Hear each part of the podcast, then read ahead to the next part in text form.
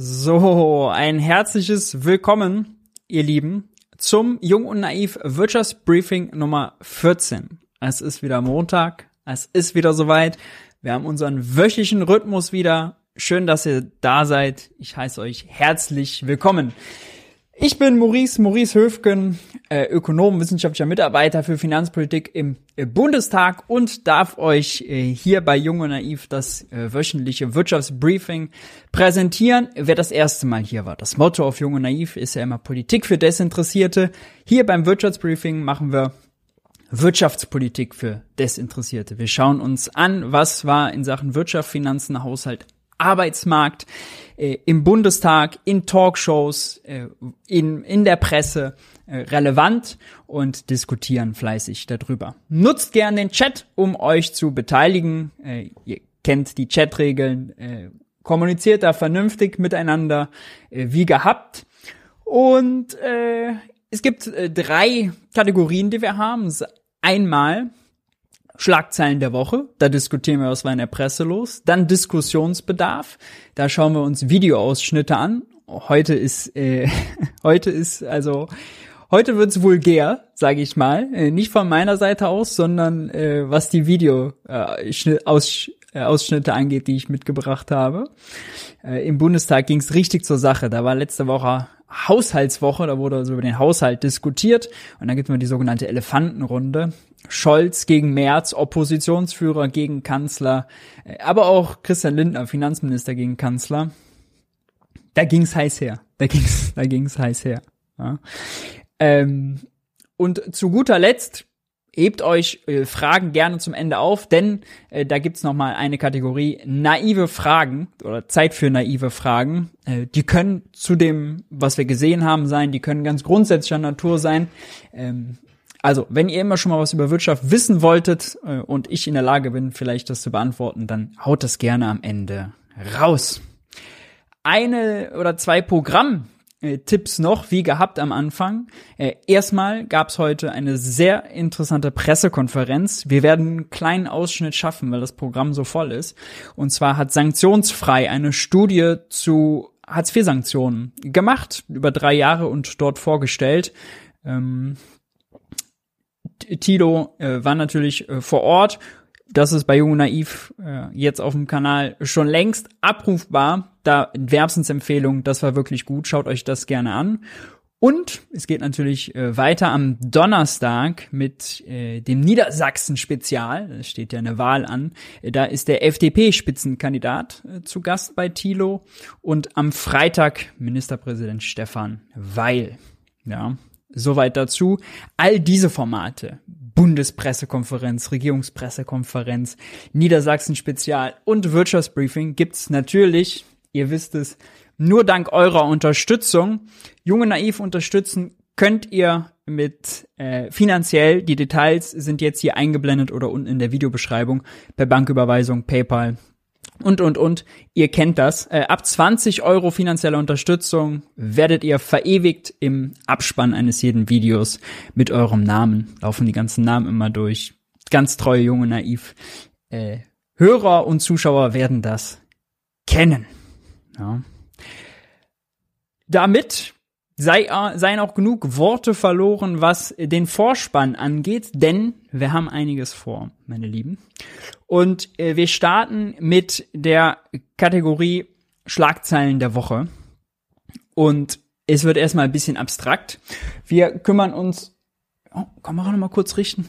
Wir kümmern uns erstmal um das Thema Geldpolitik. Die Europäische Zentralbank hat beschlossen, den Leitzins zu erhöhen. Und zwar in historisch, in einem historischen Schritt. Sie hat in den äh, letzten 22 Jahren noch nie den Leitzins in einem Schritt um 0,75 Prozentpunkte angehoben. Also noch nie so stark, wie sie es jetzt gemacht hat. Äh, sie hebt ihn von 0,7 äh, von 0,5 auf 1,25 Prozent an. In der Vergangenheit waren das immer so Tippelschritte, die sie gegangen sind. 0,25 Prozent hoch oder runter. Jetzt äh, greift sie wirklich zum Hammer und macht ernst und damit soll es auch nicht das soll es auch nicht gewesen sein. Wir werden ja noch häufiger drüber sprechen müssen, denn Christine Lagarde hat angekündigt, da muss noch mehr kommen.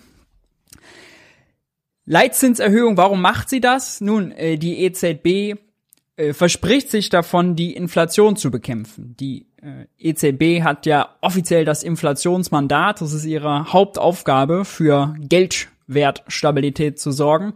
Das Inflationsziel ist zwei Prozent. Die Inflationsrate liegt in der Eurozone derzeit bei 9,1%. Prozent. In Deutschland sind wir noch einen Ticken drunter. 7,9 oder 8,1. Ähm, genau. Und deswegen erhöht sie die Zinsen. Und die Logik ist, da müssen wir gleich auch noch mal kurz drüber sprechen. Also sie verspricht sich davon, dass quasi die Nachfrage gedrosselt wird. Ja, also wenn sie den Zins erhöht, dann wird Geld teurer, da werden Kredite teurer, dann nehmen Firmen weniger Kredite auf, dann investieren sie weniger oder schieben Investitionspläne in die Zukunft. Ähm, Private haben einen Anreiz, eher das Geld aufs Bankkonto zu legen. Wenn Firmen nicht investieren, brauchen sie weniger Mitarbeiter, ähm, stellen also auch weniger Beschäftigte an. Und äh, insgesamt hoffen sie einfach dadurch, dass weniger Geld ausgegeben wird und dadurch sozusagen die Wirtschaft beruhigt wird. Nur das Problem ist so ein bisschen, warum man da skeptisch sein darf. Wir haben ja keine klassische Inflation, die daher kommt, dass die Wirtschaft überhitzt, weil wir so gute fette Jahre hatten oder weil die Beschäftigten jetzt mit den Gewerkschaften so tolle Lohnabschlüsse verhandelt haben, sondern wir haben eine Inflation dank Putin vor allem. Ähm, wir haben einen Energiepreisschock. Ja, es sind insbesondere die Energiepreise, die krass gestiegen sind. Äh, für Deutschland, aber auch der, für, für Europa äh, sind die Werte über 30 Prozent. Also Energie ist mehr als 30 Prozent teurer als vor einem Jahr. Und damit natürlich auch alles, wo viel Energie drin ist. Darauf hat die EZB in direkter Weise keinen Einfluss. Deswegen wundert man sich so ein bisschen, dass von der EZB immer noch so diese Floskeln kommen, ja, wir werden die Inflation entschieden bekämpfen, wenn man doch eigentlich weiß, also einen direkten Hebel haben sie nicht, weil wenn sie Zinsen teurer machen, dann macht das erstmal relativ wenig mit dem Strompreis, dem Gaspreis, dem Ölpreis, ja. Ähm, und tatsächlich auch sehr wenig mit der Nachfrage, denn Nachfrage nach Energie ist, so würden Ökonomen es sagen, relativ unelastisch. Äh, sprich, wenn ähm, äh, wenn, wenn Leute ihre Ausgaben zusammenstreichen, dann streichen sie erstmal andere optionale Sachen, gehen vielleicht nicht ins Kino, nicht ins Theater, ist aber nicht besonders energieintensiv. Das Auto zu bewegen, zu fahren, mobil zu sein, ähm, Lebensmittel einzukaufen oder äh, Häuser zu bauen, ist auch energieintensiv. All das geht weiter und da ist ja der hohe Energieverbrauch. Das heißt, auch den Energieverbrauch äh, sozusagen über den Zins runterzubringen, da darf man Fragezeichen dran machen. Umso mehr verwundert ist, dass äh, der Bundesbankchef, die Bundesbank ist quasi die ehemalige deutsche Zentralbank, ist auch immer noch die aktuelle Zentralbank, aber sie gehört quasi zum Eurosystem, nennt man das. Wir haben ja eine Währung, den Euro, den wir uns mit 19 äh, Ländern teilen. Eine Zentralbank, die Europäische Zentralbank und die ehemaligen nationalen Zentralbanken sind quasi jetzt Geschäftseinheiten der EZB, ja, die gehören dazu. Und äh, Joachim Nagel hat hier gesagt, und äh, das fand ich bemerkenswert, er hat gesagt, äh, es müssen weitere starke Erhöhungen folgen. Ja. Und ähm, der entscheidende Satz ist jetzt äh, der hier. Äh, Im Kern geht es darum, dass stabile Preise am Ende viel wichtiger sind für Wachs, für mittelfristiges, langfristiges Wachstum und einen guten Wirtschaftsausblick für Europa. Möglicherweise müsse man eine Durststrecke überbrücken. Ja, also es ist schon bekannt, dass wenn die EZB jetzt die Zinsen erhöht und deswegen Investitionen abgeschraubt werden, runtergeschraubt werden, die Nachfrage gedrosselt wird, dass halt ja, die Wirtschaftskrise, die ohnehin droht, kommen wir gleich auch nochmal zu, verschärft wird durch die EZB und der Bundesbankpräsident sagt, nun ja, das ist eine Durststrecke, die müssen wir überwinden. Ja. Da muss man schon mal eigentlich auch kritisch hinterfragen. Ähm, die amerikanische Zentralbank hat zum Beispiel zwei Mandate, Preisstabilität und Vollbeschäftigung, beides gleichwertig. Bei der EZB ist es nur Preisstabilität. Für die Fed, für die amerikanische Zentralbank, die zwar die Zinsen auch massiv anhebt, wäre aber so ein Statement hier äh, tatsächlich äh, untypisch, weil das ja nichts anderes heißt, als wir akzeptieren, dass es mehr Arbeitslosigkeit gibt und dass die Wirtschaft mies läuft, um die Preise runterzubringen. Ne? Und es gibt im Englischen dieses Sprichwort, äh, when all you have is a hammer, uh, everything looks like a nail. Also wenn alles, was du hast, ein Hammer ist, dann sieht jedes Problem wie ein Nagel aus. Und so ein bisschen hat man auch das Gefühl bei der Zentralbank und der Geldpolitik, dass sie äh, eigentlich nicht die, das richtige Werkzeug hat. Sie hat nur den Hammer. Ähm, aber äh, das Inflationsproblem ist gerade gar kein Nagel und sie tut trotzdem was, um einfach irgendwas zu machen. Besonders vielversprechend ist es aber nicht. Entsprechend äh, fängt sie sich auch Kritik ein, zum Beispiel hier von Marcel Fratscher, ähm, Präsident vom Deutschen Institut für Wirtschaftsforschung, der einen Gastartikel geschrieben hat im Handelsblatt und äh, dort die EZB kritisiert. Da fand ich jetzt zwei Sachen bemerkenswert. Erstens äh, beschreibt er mal ganz klar, äh, wie denn überhaupt es wirken kann, was die EZB macht. Ne? Äh, also wie ist sozusagen der Mechanismus, mit dem sie die Preise äh, runterdrücken will. Und ähm, Moment, ich suche gerade hier den Ausschnitt. Dum, dum, dum, dum, Genau, hier. Also, er sagt, vor allem aber wollen Zentralbanken die Inflationserwartungen gut verankern. Inflationserwartungen ist das, also was erwarten wir als Privatpersonen, aber auch Gewerkschaften und Unternehmen, wie sich die Inflation in Zukunft entwickelt. In anderen Worten, mit ihren Warnungen, also die EZB warnt, sie muss weiter die Zinsen erhöhen, wollen Zentralbanken die wirtschaftlichen Akteure, Gewerkschaften, Unternehmen, Konsumentinnen und Konsumenten sowie die Regierungen überzeugen, auf Preiserhöhungen und Lohnforderungen möglichst zu verzichten, um eine Lohnpreisspirale also einen Teufelskreis von steigenden Preisen zu verhindern. Das muss man sich jetzt nochmal zu Gemüte führen. Ja? Also das ist tatsächlich der Mechanismus, auf den die EZB auch immer setzt. Auch Joachim Nagel kommuniziert immer, dass die EZB entschlossen sein müsse, die Inflationserwartungen unten zu halten. Die Inflationserwartungen unten zu halten heißt nichts anderes. Liebe Beschäftigte, bitte kommt jetzt nicht auf die Idee, zu hohe Löhne zu fordern. Ja, er führt zwar hier auch auf, ne, na klar, also auch die Unternehmen sollen auf Preiserhöhungen verzichten, aber sind wir mal ehrlich, das, was wir gerade sehen, ja, es sind vor allem die Beschäftigten, die Reallohnverluste hinnehmen. Und äh, hier droht die EZB quasi, das, darauf baut diese ganze Theorie der Inflationserwartungen auf. Sie droht den Zins weiter erhöhen zu müssen, um die Inflationserwartungen zu senken was nichts anderes heißt, als ernst zu machen, die Wirtschaft abzuwürgen, damit die Gewerkschaften und die, an, die Leute, die für sich selbst verhandeln, nur 44 Prozent ist, glaube ich, die Zahl, der äh, Arbeitsverträge werden ja noch von Gewerkschaften verhandelt. Extrem schlechte Tarifbindung in Deutschland, war mal viel, viel größer. Dass die nicht auf die Idee kommen, höhere Löhne zu fördern, ja? Weil dann höhere Löhne heißt höhere Kosten für die Unternehmen. Das führt dann dazu, dass die, um ihre Gewinne wieder zu, äh, zurückzuholen und stabil zu halten, wieder die Preise erhöhen und dann hat man diese Lohnpreisspirale. Ja. Wenn man es mal runterbricht, dann ist das, ja, EZB ist ja unabhängig, sind Technokraten, die da sitzen, äh, dann ist das hier ganz klar ein Eingriff in den Verteilungskonflikt zwischen Arbeitnehmern und Arbeitgebern äh, und ein Hinweis daran, äh, liebe Beschäftigte, ihr habt die Wahl, entweder ihr haltet euch mit Löhnen zurück oder es gibt mehr Arbeitslosigkeit. Ja, äh, Finde ich schon drastisch. Finde ich schon drastisch. Gleichzeitig äh, fordert Marcel Fratscher die EZB auf, sie solle doch ehrlich sein, und zwar ehrlich zugeben, dass die Inflation noch auf Jahre hinaus hoch bleiben wird. Ich würde sagen, die EZB muss noch mal ganz anders ehrlich sein, nämlich zugeben, dass sie mit ihrem Mandat überfordert ist.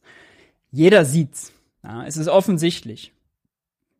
Zehn Jahre lang hat die EZB alles versucht, um die Inflationsrate auf zwei Prozent zu bringen. Da war nämlich in der Eurozone Inflation permanent darunter. Ja, wir haben eher Deflationsrisiken gehabt als Inflationsrisiken. Jetzt hat sich das Blatt gewendet. Jetzt haben wir eine hohe Inflationsrate. Jetzt hoffen alle darauf, die EZB soll was tun. Aber wenn man ehrlich ist, was soll sie tun, wenn Gas, Öl, Strom teurer werden und damit alles, was da drin ist, ja? Sie kann ja gar nichts dagegen tun. Und diese Erzählung kommen wir am Ende auch nochmal zu, weil ich das, den Videoschnipsel von Frank Thelen nochmal mitgebracht habe. Frank Thelen hat bei Markus Lanz äh, so diesen Klassiker gebracht, ja, wir haben ja jetzt Inflation, weil es zu viel Geld gibt, also eine Geldschwemme. Wenn die Geldschwemme das Argument wäre, dann müsste man ja sagen, da werden ja alle Preise teurer, ja, da haben zu viel, die Leute haben zu viel Geld, deswegen fragen sie zu viel nach, deswegen explodieren überall die Preise. Aber das sehen wir nicht. In Deutschland zum Beispiel sind Dienstleistungen im Schnitt nur 2,2 Prozent teurer als vor einem Jahr. Das ist quasi Zielinflationsrate. Ja? Das ist sehr nah dran an den zwei Prozent. Ähm, die sind nicht energieintensiv zumeist. Da sind also, äh, ballern die Energie, hohen Energiekosten nicht so rein. Äh, und andererseits stockt da die Nachfrage, weil die Leute so viel fürs Tanken, Heizen, Duschen ausgeben müssen. Ja. Äh, das heißt, das ist nicht die Erklärung, sondern ein Angebotsschock. Ein Angebotsschock, mit dem die EZB überfordert ist. Stichwort, aber ähm, Pleiten und Problem, Probleme mit hohen Energiepreisen. Das äh, ist jetzt ein bisschen ungünstig ausgeschnitten, wa? Naja, äh, der BDI, das ist der Bundesverband der deutschen Industrie, hat eine Studie beziehungsweise eher eine Umfrage gemacht äh, unter mittelständischen Unternehmen, 600 Stück und äh, sozusagen die nach der Lage gefragt, äh, wie läuft's bei euch? Und äh, da kam raus, dass jeder dritte Betrieb um Existenz bangt. Ja. Äh, hohe Energiekosten werden als großes Problem angegeben. Hier ist Becker Lutze abgebildet. ähm, äh, die Zahlen sind äh, dramatisch. Das sind natürlich jetzt nur Umfragezahlen, ne? Aber hier zum Beispiel fast jedes zehnte Unternehmen hat die Produktion schon gedrosselt oder sogar unterbrochen. Fast jede Firma, vierte Firma denkt darüber nach, Unternehmensanteile äh, oder Teile der Produktion ins Ausland zu verlagern. Ähm, das ist natürlich immer so eine Drohung, die man einfach sagen kann, ja. Aber gerade das Drosseln von Produktion 58 Prozent der Betriebe sagen es ein. Sie stehen vor einer starken Herausforderung. 34 Prozent sagen, es geht um die nackte Existenz. Ähm, das ist heftig. Und es ist nicht nur in der Industrie, äh, wo es reinballert, sondern auch eben im Handwerk. Ja, also hier zum Beispiel der äh, Präsident des Zentralverbands des deutschen Handwerks, Arbeitgeberverband, zu dem kommen wir auch gleich nochmal wegen einer anderen Aussage, äh, sagt auch, ja, also im Handwerk spitzt sich die wirtschaftliche Lage auch zu. Ähm, Im Handwerk rollt auf uns wegen der Energiekreise eine Insolvenzwelle zu. Jeden Tag, sagt er, erreichen uns Notrufe von Betrieben, die kurz davor sind, Produktion einzustellen, weil sie die enorm gestiegenen Energierechnungen nicht mehr tragen können. Und er macht nochmal klar, dass die, die Insolvenzgefahr deutlich größer ist als während Corona, äh, weil auch ganz andere Unternehmen davon betroffen sind. Ja, also vereinfacht gesagt, mal so ein Restaurant zu schließen, das war schlimm für das, den Restaurantbetreiber, aber hat jetzt gesamtwirtschaftlich nicht so ein Konfliktpotenzial oder Risiko, wie jetzt zum Beispiel ein Industrieunternehmen zu schließen. Ja, ähm, Hygienekosten sind jetzt nicht so ein großer Kostentreiber wie zum Beispiel Energie. Ja? Ähm, deswegen ist das äh, ist das auf jeden Fall eine kritische Sache. Wir haben auch letzte Woche im Wirtschaftsbriefing da schon ausführlich drüber gesprochen, hatten ein paar Unternehmen als Beispiele. Das, die Ampel hat will darauf reagieren, hat in ihrem Entlastungspaket auch einen Passus drin gehabt, das Insolvenzrecht anzupassen. Und zwar will sie für Überschuldungen die Insolvenzantragspflicht ein bisschen lockern. Äh, das gab es so ähnlich schon mal auch während der Corona-Krise. Und da werden wir auf jeden Fall gucken müssen, wie sich das weiterentwickelt. Heute kam noch die Meldung rein, passend dazu, dass die Zahl der Insolvenzen im August leicht gestiegen ist. Äh, das ist jetzt noch nicht dramatisch, ja, das sind 6,6 Prozent im Vergleich zum äh, Juli, im Vergleich zum Vorjahr auch gar nicht so wild. Allerdings äh, tauchen die Insolvenzen in dieser Statistik erst auf, wenn äh, sie beantragt sind, beziehungsweise noch viel später, sorry, nicht nur wenn sie beantragt sind, sondern ähm, wenn es beim äh, äh, wenn es beim Insolvenzgericht ist, ja, also wenn es da quasi äh, eine erste Entscheidung beim Insolvenzgericht gibt Und das ist natürlich jetzt noch nicht der Fall. Da können Monate vergehen. Hakle zum Beispiel ist jetzt bekannt geworden, ja, der Toilettenpapierhersteller, haben wir drüber gesprochen. Äh, der hat ja jetzt ins, ist, musste Insolvenz anmelden. Die sind mit einem Antrag da noch gar nicht in der Statistik drin. Das kommt also alles erst. Im Spiegel gab es ein sehr interessantes Interview mit ähm, Das war es der Geschäftsführer, ich glaube, das war der Geschäftsführer, ja, von Hakle, äh, Herr Jung. Und der machte äh, folgende Aussage, die zitiere ich mal, habe ich da rauskopiert, weil es Spiegel Plus. Unser Problem ist ja nicht die fehlende Nachfrage, sagt er, weil Toilettenpapier wird immer nachgefragt. Und da wurde auch gefragt, warum eigentlich haben sie keine Reserven? In der Pandemie haben die Leute doch also Hamsterkäufe getätigt. Und da sagt er, ja, natürlich haben die da gutes Geschäft gemacht. Aber das Problem seien die exorbitant gestiegenen Kosten. Rohstoffe, Energie, Logistik machen 80 Prozent unserer Ausgaben aus. Wir brauchen Gas, um die Papierfasern zu trocknen, Strom für die Verarbeitung. Für Erdgas zahlen wir derzeit das Zehnfache im Vergleich zum Vorjahr. Eine Megawattstunde Strom kostet uns manchmal 1000 Euro statt zuvor 50. Der Zellstoffpreis hat sich mehr als verdoppelt. Wie, fragt er, sollen wir das stemmen? Ja. Also, äh, sehr interessant, kann ich nur empfehlen, das zu lesen. Ähm, das zeigt einfach nochmal, wie drastisch die Situation ist, wie ernst sie ist.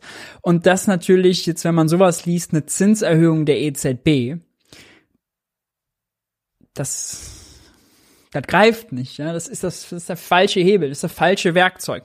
Die EZB guckt in ihren Werkzeugkoffer oder in ihr Köfferchen, muss man besser sagen, und findet nicht das richtige Mittel. Ja? Deswegen, sie ist überfordert. Das ist auch gar nicht Schuld der EZB, sondern natürlich hat zum Beispiel ein Robert Habeck mit seinen Energieministerkollegen auf Eurozonen äh, in Europa äh, einen viel größeren Hebel, ja, wenn zum Beispiel sie den Strommarkt verändern, damit der Strompreis nicht durch die Decke geht, nur weil der Gaspreis durch die Decke geht, ja, damit haben sie einen viel, viel größeren Hebel, als dass die EZB auch Geld teurer macht noch, wenn viele Sachen teurer werden. Ja. Damit kommen wir ähm, auch zum EU-Energieministertreffen vom Freitag. Die FAZ titelt Treffen der Energieminister, Gewinnabschöpfung rückt näher. Und zwar habe man sich darauf verständigt, äh, größtenteils verständigen können, noch ohne konkreten Vorschlag, äh, dass auf jeden Fall quasi Zufallsgewinne am Strommarkt abgeschöpft werden sollen, nicht auch nur von erneuerbaren Energien, sondern auch von äh, Kohle und Atom. Die EU-Kommission will bis Dienstag, das ist morgen, soweit ich weiß, einen konkreten Vorschlag unterbreiten. Ähm, mal sehen. Es war auch ein Gaspreisdeckel für russisches Gas vorgesehen. Ähm, da gab es allerdings deutlich mehr Zweifel in der Runde als jetzt beim Thema Strom. Und ähm, tatsächlich gab sogar der amtierende Ratspräsident, das ist äh, der, Tschech, der tschechische äh, Energieminister auch gleichzeitig, passt also sehr gut, äh, vor, dass er bis Ende September eine Einigung über die Vorschläge zur Abschöpfung von Sondergewinnen der Stromerzeuger und zur Senkung des Stromverbrauchs erzielen will. Ja, normalerweise sind die in der EU recht lahm, ambitioniertes Ziel, wir werden es hier verfolgen. Interessant so ein bisschen sind äh, die Details, die jetzt äh, rausgekommen sind, nämlich, dass zum Beispiel der Bund auf 12 Milliarden Euro Einnahmen hofft dadurch. Ich bin immer von deutlich mehr ausgegangen. Ähm, Christian Lindner hatte ja das 65 Milliarden Euro angekündigt für das Entlastungspaket. 30 kommen aus dem Bundeshaushalt. Dann habe ich gedacht, ja gut, da sind es bestimmt 20, 25 nur Strompreisbremse. Aber nein, ähm, dem ist ne, scheinbar nicht so. Ähm, das ist jetzt die erste Zahl, die ich jetzt dazu gehört habe oder gelesen habe.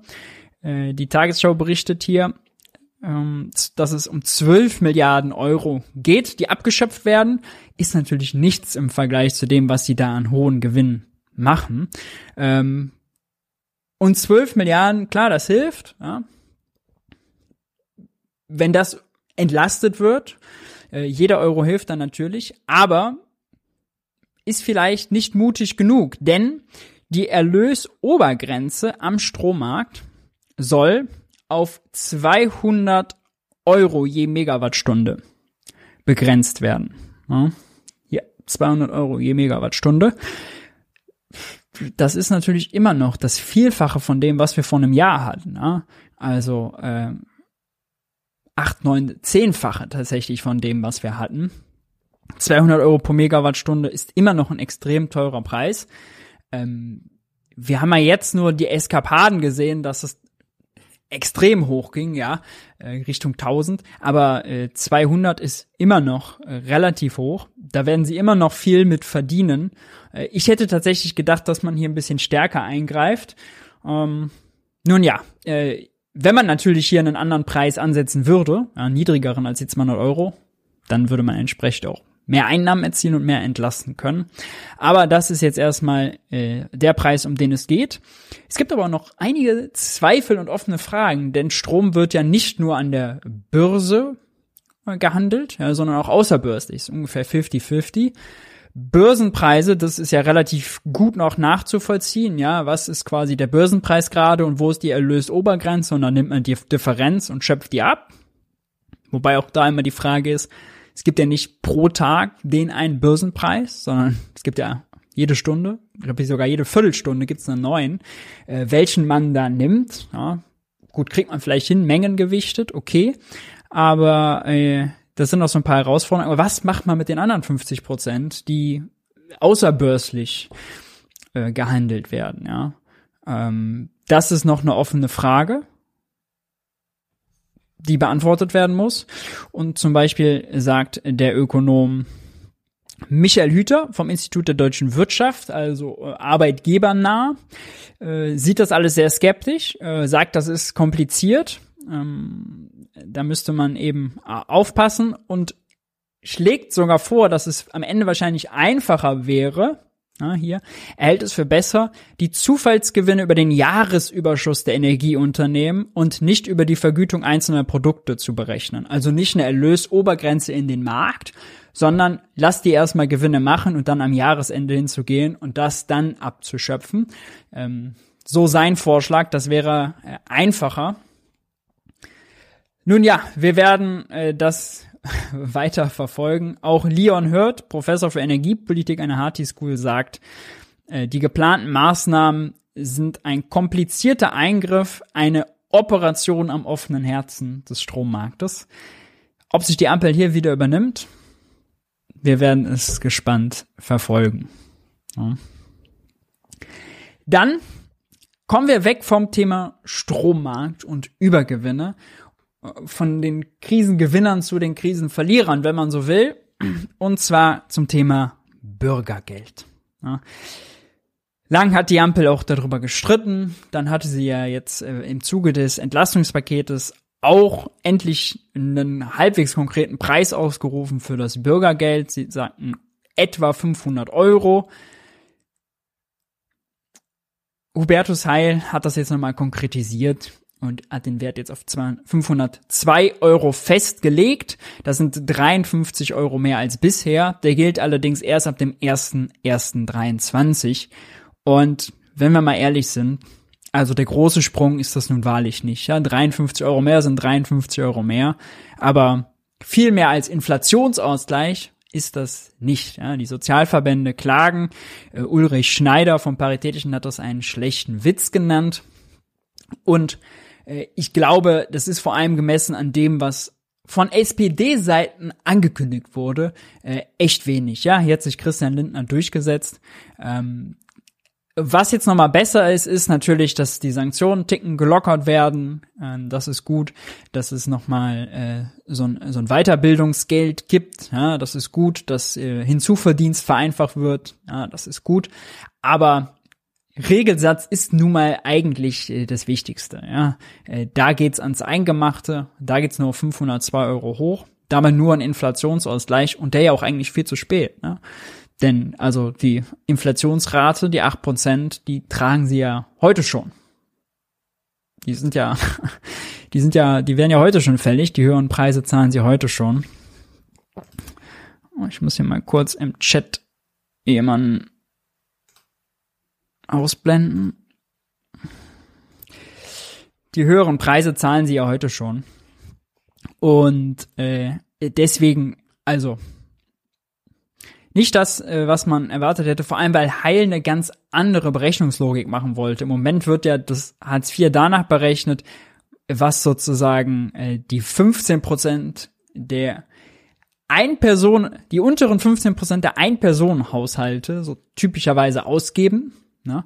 Und Heil wollte das auf die unteren 30 Prozent äh, ausweiten, hat er mal gesagt. Davon ist jetzt nicht mehr die Rede.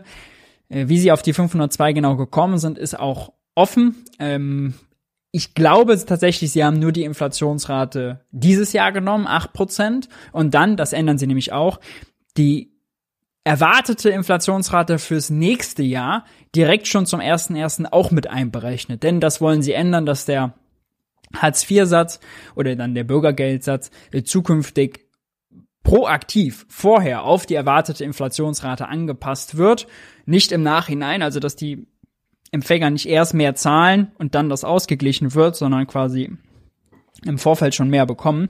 Und wenn man das dann zusammenrechnet, diese acht Prozent plus äh, die erwartete Inflation fürs nächste Jahr draufrechnet, dann landet man ungefähr bei äh, dem Wert.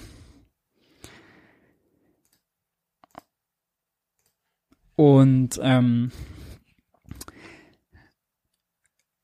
von wegen grundsätzlicher Berechnungslogik oder so geändert, ist da nicht viel zu sehen. Ja. Und dann, äh, nachdem man also sozusagen das Bürgergeld äh, von Sozialverbänden und so kritisiert wurde, kamen doch die Arbeitgeberverbände außer Deckung. Hier vor allem äh, der sehr der Handwerkspräsident Hans-Peter Wollseifer, den hatten wir eben schon mal, der davor gewarnt hat, dass es dem Handwerk so schwer geht. Und äh, der hat gesagt, er hat das Bürgergeld kritisiert, das sei zu hoch. Äh, und zwar mit folgendem Zitat. Das Bürgergeld sorgt für Demotivation bei denjenigen, die mit einem geringen Gehalt regulär arbeiten. Am unteren Ende verschwimmen immer mehr die Grenzen zwischen regulärer Arbeit und dem Bürgergeld. Und dann geht's noch weiter, dann sagt er, die Verbesserung für die Bezieher beim Schonvermögen, der Wegfall der Sanktionen, die außerdem nicht ganz wegfallen, äh, die deutliche Anhebung des Regelsatzes, gerade mal Inflationsausgleich, obwohl Hartz IV vorher schon zu niedrig war, die komplette Übernahme der stark gestiegenen Heizkosten, all das wird dazu führen, dass sich für mehr Menschen als bisher das Nicht-Arbeiten mehr lohnt als das Arbeiten. Das ist so ein bisschen wirklich ein ganz altes Muster, was wir sehen, äh, dass die Ärmsten wieder gegen die Schwächsten ausgespielt werden. Es ist äh, wirklich äh, immer tragisch und vor allem ist es auch unglaubwürdig, weil ja derselbe Arbeitgeberverband permanent klagt, äh, dass es Fachkräftemangel gibt. Ja, und dann muss man sich ja fragen, wie passt das jetzt eigentlich zusammen? Ja, einerseits zu sagen, also bei 502 Euro Bürgergeld, dann würden die Leute eher sozusagen arbeitslos bleiben, statt bei ihm im Handwerk zu arbeiten. Ja. Äh, gleichzeitig will er, vermisst er aber Fachkräfte. Ja, aber wenn er die Leute so scheiße bezahlt, um mal platt, auf, auf mal Klartext zu reden, ja, dann kein Wunder, dass da die Fachkräfte fehlen. Ähm, und dann ist die logische Konsequenz nicht, dass man diejenigen, die arbeitslos sind, die gerne noch die gerne arbeiten würden, aber keine Arbeit finden, dass man die bestraft, dass man die gängelt, ja, dass man denen ans Existenzminimum geht, sondern ist natürlich die logische Konsequenz, dann müssten eigentlich die Löhne im Handwerk da angepasst werden. Ja, ähm, das ist Treten nach unten, das ist nicht die feine Art. Ähm,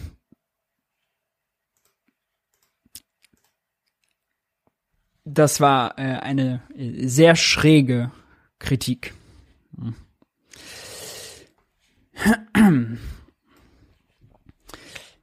Dazu gab's auch, wie gesagt, die Pressekonferenz, ähm, beziehungsweise zu dem Thema äh, gab's äh, die Pressekonferenz heute von Sanktionsfrei zu der Studie. Wir hören, wir schaffen uns, schaffen es nicht viel anzuhören, aber das Statement von äh, Ulrich Schneider, deutscher äh, Präsident vom Paritätischen, äh, das wollte ich mir kurz anhören. Äh, da schneiden wir mal kurz rein, weil das war wirklich gut und bringt's auf die, äh, auf den Punkt. Ähm, so. Zack. So außerordentlich wichtig für Deutschland. Es geht ganz grundsätzlich um die Frage, wie geht diese Gesellschaft, dieser ungeheuer reiche Staat mit seinen Ärmsten um. Es sind zwei wesentliche Befunde für uns in dieser guten Studie. Einmal zu den Sanktionswirkungen. Da haben wir gerade gehört, worum es geht. Sanktionen haben keinen erzieherischen Effekt, nachweislich keinen erzieherischen Effekt auf die Menschen, die sanktioniert werden. Sanktionen haben lediglich den Effekt, dass insgesamt eine Drohkulisse aufgebaut wird, dass Menschen sich drangsaliert fühlen, Angst haben, eingeschüchtert sind. Es ist aus unserer Sicht damit nochmal ein Beleg dafür, dass es sich bei Sanktionen um eine tiefschwarze Rohrstockpädagogik handelt, die endlich abgeschafft gehört. Wir haben auch an der Schule Prügelstrafe abgeschafft. Warum kann man nicht es abschaffen? Ja, bei Jobcentern, dass Menschen in die Armut gedrückt werden, wenn sie Fehlverhalten aus Sicht des Jobcenters zeigen. Sanktionen gehören, haben keinen Platz in einem System, das helfen will. Nur Hilfen helfen, nichts anderes. Und deswegen müssen Sanktionen weg. Ein weiterer Befund der Studie hat uns allerdings auch alarmiert. Und darüber muss ebenfalls gesprochen werden aktuell. Die Studie hat festgestellt, dass bei sage und schreibe 47 Prozent der befragten Haushalte, die in Hartz IV leben, die Einnahmen, die Ausgaben nicht decken. Das heißt, diese Menschen ja, versuchen irgendwie mit Essensspenden über den Monat zu kommen. Tafeln haben mittlerweile zwei Millionen Stammkunden, wie sie es nennen. Sie versuchen, ja, sich Geld zu leihen bei Nachbarn, Verwandten. Wir haben auch schon Fälle in unseren Beratungseinrichtungen erlebt, wo Menschen jetzt Kredite aufnehmen, um Nachzahlungen leisten zu können an Energieversorger. Das ist das, was passiert. Das heißt, die Menschen werden in die Verschuldung reingetrieben, weil Hartz IV definitiv nicht reicht. Das klingt erstmal unglaublich, ist auch eigentlich unglaublich, aber wird übrigens auch gedeckt durch ältere Studien, die eine Tendenz in diese Richtung ebenfalls aufzeigten. Deswegen sagen wir, die 449, die derzeit gezahlt werden, reichen nicht mehr aus. Sie reichen auch nicht mehr raus, aus, weil die Inflation so ist, wie sie ist. Der reale Kaufkraft der 449 Regelsatz liegt gerade noch bei 413 Euro. Mehr ist das gar nicht mehr. Die Armut wird immer tiefer. Die Armen werden immer ärmer. Die angestrebte Erhöhung jetzt auf 502 Euro, wie gehört haben, ja, ist ein schlechter Witz. Das sind eine Erhöhung von etwa 11 Prozent. Das heißt, wenn die Inflation nicht bald stoppt, wird das schon wieder eingeholt sein. Es wird im nächsten Jahr wieder nicht reichen, um überhaupt die Inflation auszugleichen. Aber ein wesentlicheres noch, bei dieser Regelsatzberechnung ist die ganze Kleintrickserei, die da angewandt wurde, um den Regelsatz möglichst gering zu halten, fortgeführt worden. Es ist im System nichts geändert worden. Die Menschen kommen nicht, werden nicht über den Monat kommen. Sie bleiben in Armut. Und deswegen sagen wir, das, was ansteht, ist eine deutliche Erhöhung der Regelsätze sofort pauschal um 200 Euro im Monat. Und da muss das Ganze neu aufgesetzt werden. Nach unseren Berechnungen müsste es jetzt 678 Euro sein, wenn man die ganzen Tricks bei der Rechnerei weglässt. Und wir sagen auch, was zwingend geboten ist, die Stromkosten müssen separat jetzt in der Situation als Bestandteil der Kosten der Unterkunft übernommen werden. Sonst werden Hartz-IV-Bezieher dem immer hinterherlaufen. Wir haben jetzt bereits eine Unterdeckung bei Stromkosten im Regelsatz von etwa 50 Prozent. Und das wird wachsen. Ja, also äh, dramatische Aussage. Ich musste hier mal kurz im Chat, äh, weil äh, irgendwelche Trolls hier ganz Zeit nervige Nachrichten reinschicken, äh, da leider äh, ein bisschen schärfere Regeln reinmachen und der langsame Modus. Ähm, tut mir leid für den Rest, ähm, dass man nicht hier vernünftig diskutieren kann. Aber so ist es. Nun ja, egal.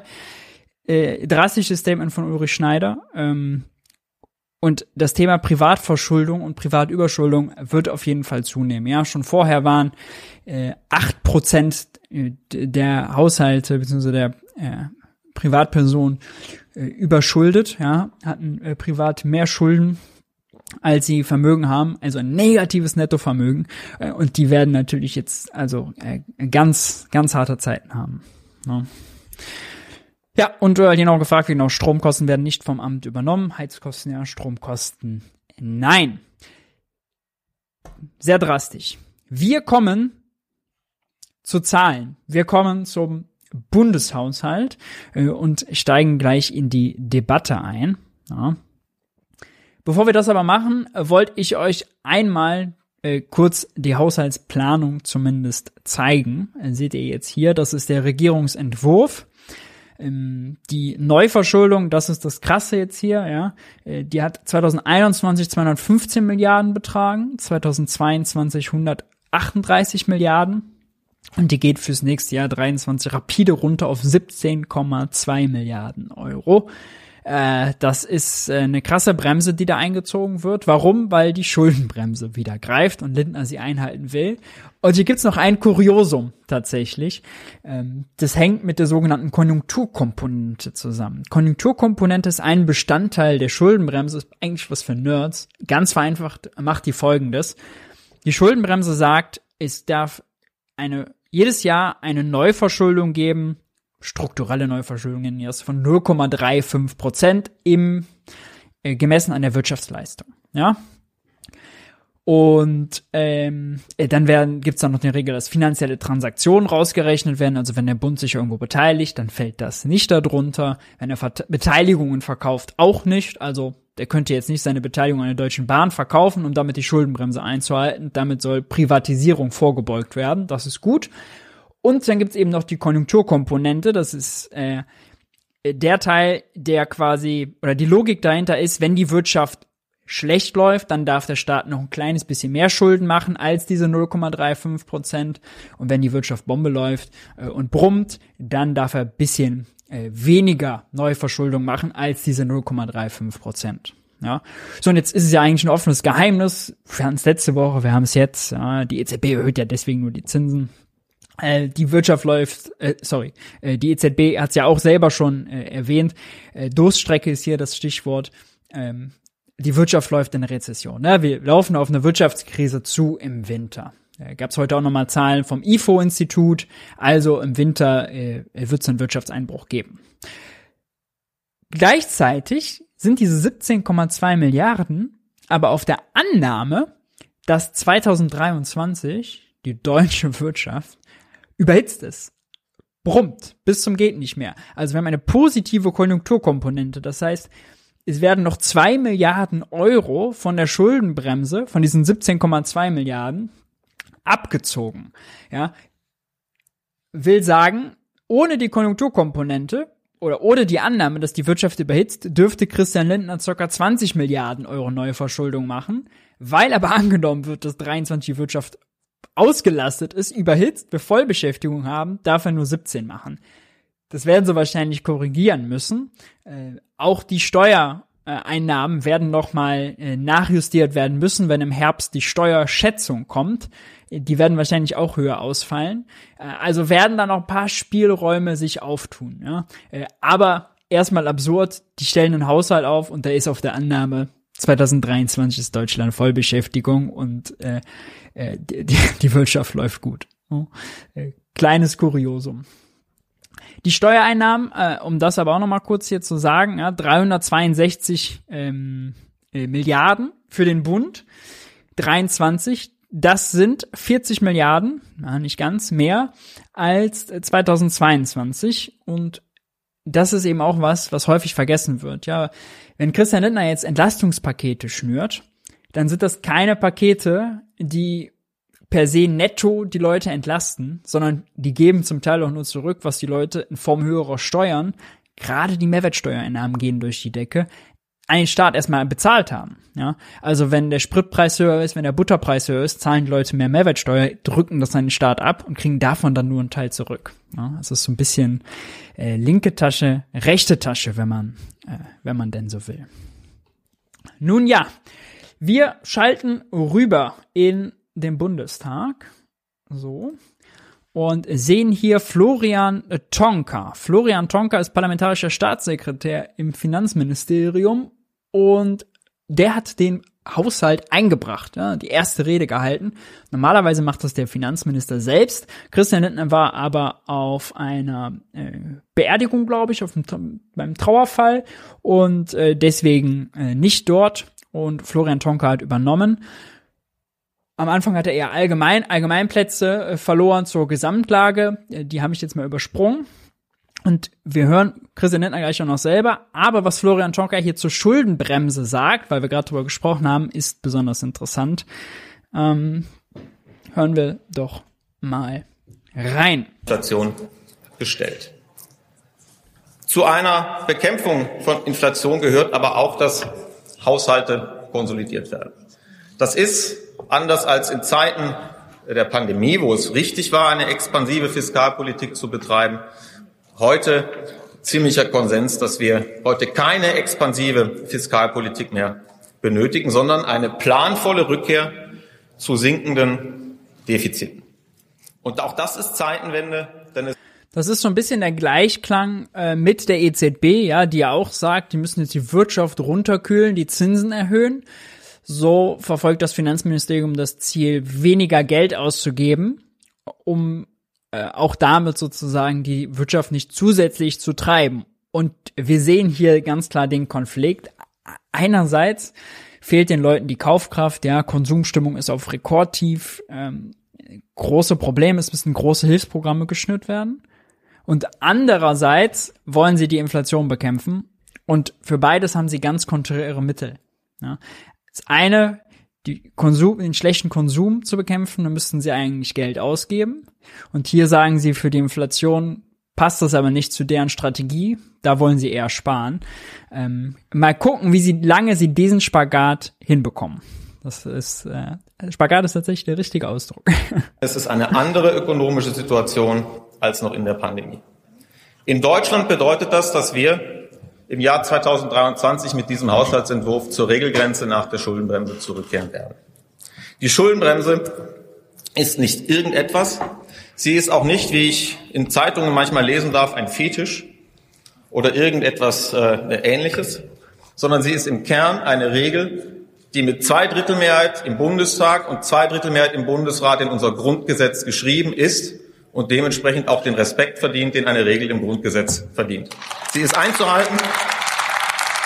Das ist ja natürlich reine Rhetorik, ja. Also, weil die, weil die Schuldenbremse im Grundgesetz steht, verdient sie Respekt und ist nicht einfach nur eine Regel und ein Fetisch, sondern man muss sie wirklich einhalten und achten. Das ist so ein bisschen sich um sich selbst drehen, ähm, ohne die ökonomische Notwendigkeit zu beschreiben. Man kann politisch dafür argumentieren, sie auch wieder zu ändern, aber sie gilt und sie ist nicht mit bestimmten Worten despektierlich, despektierlich zu behandeln. Der parlamentarische Staatssekretär sorgt sich um die Schuldenbremse in der Verfassung, dass sie beleidigt wird und despektierlich behandelt wird. Und ein, und ein Finanzminister, der sich der Einhaltung des Grundgesetzes verpflichtet fühlt, erfüllt nicht mehr und nicht weniger als seinen Amtseid, liebe Kolleginnen und Kollegen. Und insofern, und insofern ist der Vorschlag, der Ihnen vorliegt, dass die Neuverschuldung nach 215,4 Milliarden im Jahr 2021, maximal 138,9 Milliarden in diesem Jahr, im nächsten Jahr auf 17,2 Milliarden abgesenkt wird. Das ist ein schwieriger Schritt. Das ist auch ein Schritt, der mit Konsolidierungsmaßnahmen verbunden ist, beispielsweise einer Stelle. Konsolidierungsmaßnahmen heißt, es klingt, äh, das ist immer so ein ganz schrecklicher Begriff, finde ich, Konsolidierung, übelst komplex und äh, abstrakt. Das heißt, die müssen sparen, ja, da werden Aufga Ausgaben zusammengestrichen. Einsparung von 1,5 Prozent, ausgenommen der Sicherheitsbereich, der äh, verbunden ist mit einer globalen Minderausgabe, die alle Ressorts zu erbringen hat, aber es ist ein notwendiger Schritt. Denn die Schuldenbremse hat ja einen Sinn. Sie soll zwei Dinge leisten. Sie soll dafür sorgen, dass heutige Generationen ihre Herausforderungen nicht in einer Weise lösen, die künftigen Generationen schwer oder unmöglich macht, die Herausforderungen, die sich ihnen irgendwann stellen werden, genauso gut in den Griff zu kriegen wie wir heute. Das beruht natürlich auf der Annahme, dass das Geld, was die heute ausgeben, ja, die Schulden, die sie zum Beispiel während Corona gemacht haben, dann irgendwann die künftigen Generationen wieder abtragen müssen. Ja, das ist wirklich aber eine falsche Vorstellung. Staatsschulden werden nicht abgetragen und zurückgezahlt. Die Anleihen, die Christian Lindner verkauft, um das Geld auf sein Konto zu bekommen, die bedient er natürlich, ja, also die Anleihen, Halter der Anleihen werden bezahlt, das stimmt. Äh, aber die werden äh, meistens so bezahlt, dass der Staat eine neue Anleihe ausgibt. Ja? Der, der Finanzmarkt ist auch mal ganz hungrig nach äh, deutschen Staatsanleihen. Das sind ganz tolle Papiere, da können sie gar nicht genug von bekommen. Ähm, die, sichersten Papiere in der Eurozone, ja, ähm, verkaufen neue und mit dem Geld, was sie, was sie damit einnehmen, äh, bezahlen sie dann äh, die äh, alten Anleihen. Man nennt das äh, Überwälzen oder Überrollen von Anleihen. Neue ausgeben, alte bedienen und weiter.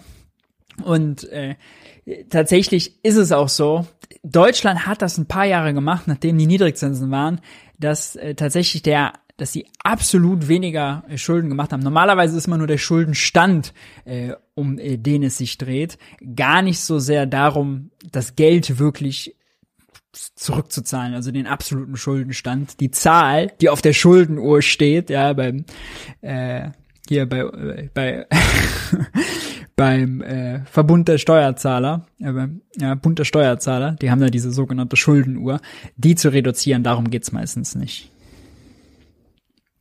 Und natürlich, ja, also wir haben es hier schon ganz oft gehabt, beim Thema Klimawandel wenn man den nicht ernst nimmt, wenn man den nicht bekämpft, ja, dann ist das natürlich eine reale Bürde für die nächste Generation, äh, die wir der übergeben. Schlechte Schulen, schlechte Straßen, das natürlich genauso. Und es gibt noch ein anderes Argument, warum das, was, also dieses Narrativ, dass Schulden heute schlecht für oder Steuern für die nächste Generation bedeuten falsch sind ähm, und warum sie die nächste Generation belasten. Denn wenn der Staat Schulden macht, ja, dann heißt er, er gibt mehr Geld aus, als er einnimmt. Das Geld fließt aber ja irgendwo hin. Das fließt nämlich in die Privatwirtschaft. In der Corona-Krise hat er Firmen damit gerettet, hat er Kurzarbeitergeld bezahlt, hat er Impfstoffe finanziert und, und, und. Da ist das Geld hingeflossen, auf die Konten drauf. Das ist eine der einfachsten ökonomischen Regeln dass man sagt, die Ausgaben des einen sind die Einnahmen eines anderen. Die Ausgaben des Staates sind also dann zum Beispiel bei Corona-Hilfen die Einnahmen der Empfänger der Corona-Hilfen. Jetzt bei äh, Energiehilfen die Einnahmen der Empfänger der Energiehilfen. Bei Hartz IV, ähm, bei, bei der Bürgergelderhöhung, ja, sind es dann mehr Einnahmen für diejenigen, die das Bürgergeld empfangen. Das ist Geld bei denen auf dem Konto. Ja. Und genauso gilt eben, die Schulden des Staates sind dann die Netto-Geldvermögen der Privatwirtschaft Einfacher formuliert, die Schulden des Staates liegen auf unseren Bankkonten. Ja, äh, wie das die künftigen Generationen belasten soll, wenn ja auch die höheren Bankkonten vererbt werden, das ähm, erklären die sind sind die Vertreter dieser äh, alten äh, konservativen Theorie äh, selten in der Lage äh, gut zu erklären. Und die Schuldenbremse ist eine Regel, die fundamental darauf ausgerichtet ist, die Handlungsfähigkeit unseres Staates und damit auch die Akzeptanz und Stärke unseres Staates zu erhalten. Und die, das letzte Jahrzehnt ist ja ein gutes Beispiel dafür. Wir sind aus der Finanzkrise im Jahr 2010 mit einem Schuldenstand gesamtstaatlich von etwa 80 Prozent rausgekommen. Und im Jahr 2019, der Herr Bundeskanzler als damaliger Finanzminister ähm, hat das äh, direkt äh, und aus der Nähe erlebt. Im Jahr 2019, vor der Pandemie, haben wir es geschafft, bei 58,9 Prozent Schuldenstand zu landen. Es ist gelungen, in einem Jahrzehnt von 80 auf unter 60 zu kommen. Und nur dadurch, dass das passiert ist, ist es auch gelungen, dass wir in der Pandemie die finanziellen Möglichkeiten hatten, dann expansiv zu reagieren. Der Zusammenhang ist klar. Die Schuldenbremse schützt Handlungsfähigkeit und auch Krisenfähigkeit des Staates in der Zukunft. Ah, es ist wirklich kackendreist, was er hier sagt, weil es einfach schlicht falsch ist. Die Schuldenbremse schützt die Handlungsfähigkeit des Staates. Nur weil wir vorher Schulden, Schuldenstand reduziert haben, wären wir in der Lage gewesen, jetzt Corona-Ausgaben zu finanzieren. Das ist einfach schlicht falsch. Es ist so ein bisschen das Narrativ. Olaf, Sch Olaf Schäuble hätte ich schon fast gesagt. Wolfgang Schäuble und Olaf Scholz haben gespart, ja, die Säckel unten in den Keller gebracht im Finanzministerium, die konnte man jetzt hochtragen und wieder ausgeben. Das stimmt aber nicht. Ja. Ähm, Deutschland hat Staatsanleihen verkauft und weil die Europäische Zentralbank gesagt hat, wir machen ein großes Anleihekaufprogramm, waren äh, haben alle Länder in der Eurozone diese Anleihen verkaufen können. Selbst Griechenland hat in der Euro, hat in der äh, Corona-Krise nur ähm, Risikoaufschläge auf die Anleihen gehabt von 0,5 Prozent. ja, äh, und Griechenland einen ganz anderen Schuldenstand. Die sind äh, beim Doppelten, mehr als das Doppelte von dem, was Deutschland hat. Wenn man nach Japan guckt, wenn man in die USA guckt, ja, da sind die Schuldenstände überall höher. Den Schuld, der Schuldenstand hat nichts damit zu tun, wie viele finanzielle Kapazität der Staat noch hat. Das ist äh, nun wirklich falsch. Und die Schuldenbremse an sich grenzt den Staat ja ein, wie viel er ausgeben darf. Deswegen ist die Logik der die Schuldenbremse, es ist, also es ist wirklich eine komplette Umdrehung der Tatsachen. Die Schuldenbremse an sich ja, grenzt den Staat ja ein. Deswegen zu sagen, dass das würde die Handlungsfähigkeit schützen, ist ja ein Widerspruch in sich. Man müsste sagen, fast schon performativer Widerspruch für den Staat. Weil jetzt könnte er zum Beispiel mehr ausgeben, um die Leute zu entlasten. Oder würde das vielleicht wollen. Oder Unternehmen zu retten, aber kann nicht wegen der Schuldenbremse. Das schützt nicht die Handlungsfähigkeit, ja, das blockiert sie aktiv. Das ist ein Widerspruch. Ähm, und das einfach hier so rauszuhauen und einfach zu sagen, das ist klar, der Zusammenhang ist klar, Oton äh, Tonka, ist natürlich harter Tobak, aber das ist so, wie die Debatte geführt wird. Ja, das ist so, wie die Debatte ähm, geführt wird. Japan hat einen Staatsschuldenstand von 250 Prozent. Äh, wie viel Inflation haben die? Ich glaube knapp zwei Prozent jetzt. Also viel weniger als wir. Haben die während Corona Ausgaben tätigen können? Ja klar. Und tatsächlich ist es so, dass äh, jetzt die deutschen, äh, die deutsche Bazooka, über die ja häufig gesprochen wird, ja, die das äh, Maßnahmenpaket in der Corona-Krise gegen äh, die wirtschaftliche Schwäche, die war größer als das, was wir sonst in der Vergangenheit gemacht haben. Aber im internationalen Vergleich war die jetzt auch nicht an der Spitze. Also andere Länder haben deutlich mehr gemacht. Und äh, auch Länder mit deutlich höherem Schuldenstand. Also, äh, dass er sagt, die Zusammenhänge sind klar, die sind so überhaupt nicht klar, lassen sich, wenn man jetzt die Statistiken hätte, wirklich nicht so ablesen äh, und die Logik äh, auch nicht so bestätigen. No. Nun ja, das war also der parlamentarische Staatssekretär von Christian Lindner und jetzt wollen wir doch dem Chef des Finanzministeriums himself zuhören. Der hatte mich, wie ich finde, eine sehr beachtliche Aussage getroffen, äh, die man ihm vielleicht so gar nicht zugetraut hätte. Technologie, unsere Maßnahmen zur Stärkung, zur Ertüchtigung unserer Infrastruktur. Der Koalitionsausschuss vom Wochenende hat hier noch einen zusätzlichen Schwerpunkt gesetzt im Bereich der Verkehr und insbesondere der Schieneninfrastruktur. 50 Milliarden Euro an Investitionen alleine im Jahr 2023, alleine aus dem Bundeshaushalt. Die Mittel aus den Programmen des Klima- und Transformationsfonds kommen dort noch dazu. Also um das kurz zu erklären, es gibt einmal den Bundeshaushalt, da stehen 50 Milliarden Euro an Investitionen drin. Das ist bisschen mehr, als die Vorgängerregierungen äh, gemacht haben. Äh, der Wert kommt so von 35, 38, 42 ungefähr so, ja, geht bisschen hoch. Ähm, 50 jetzt, ja, ein bisschen mehr. Der große Wurf ist es nicht. Äh, neben dem Bundeshaushalt gibt es aber noch zwei relevante weitere Töpfe. Das ist einmal der Klima- und Transformationsfonds. Da werden sie so 30, 35 Milliarden, müssen schon mal genau reingucken, die Zahl, investieren. Ähm, oder ausgeben. Ist nicht alles Investitionen. Da läuft zum Beispiel nämlich auch die Abschaffung der EEG-Umlage drüber. Das kostet auch ein paar Milliarden. Das kommt noch hinzu. Und natürlich dann das Sondervermögen Bundeswehr. Da werden auch einige Milliarden draus abfließen. Äh, ich glaube, es ist aber trotzdem nur ein einstelliger Milliardenbetrag in 23. Ähm, und das sind natürlich alles, ja, Investitionen.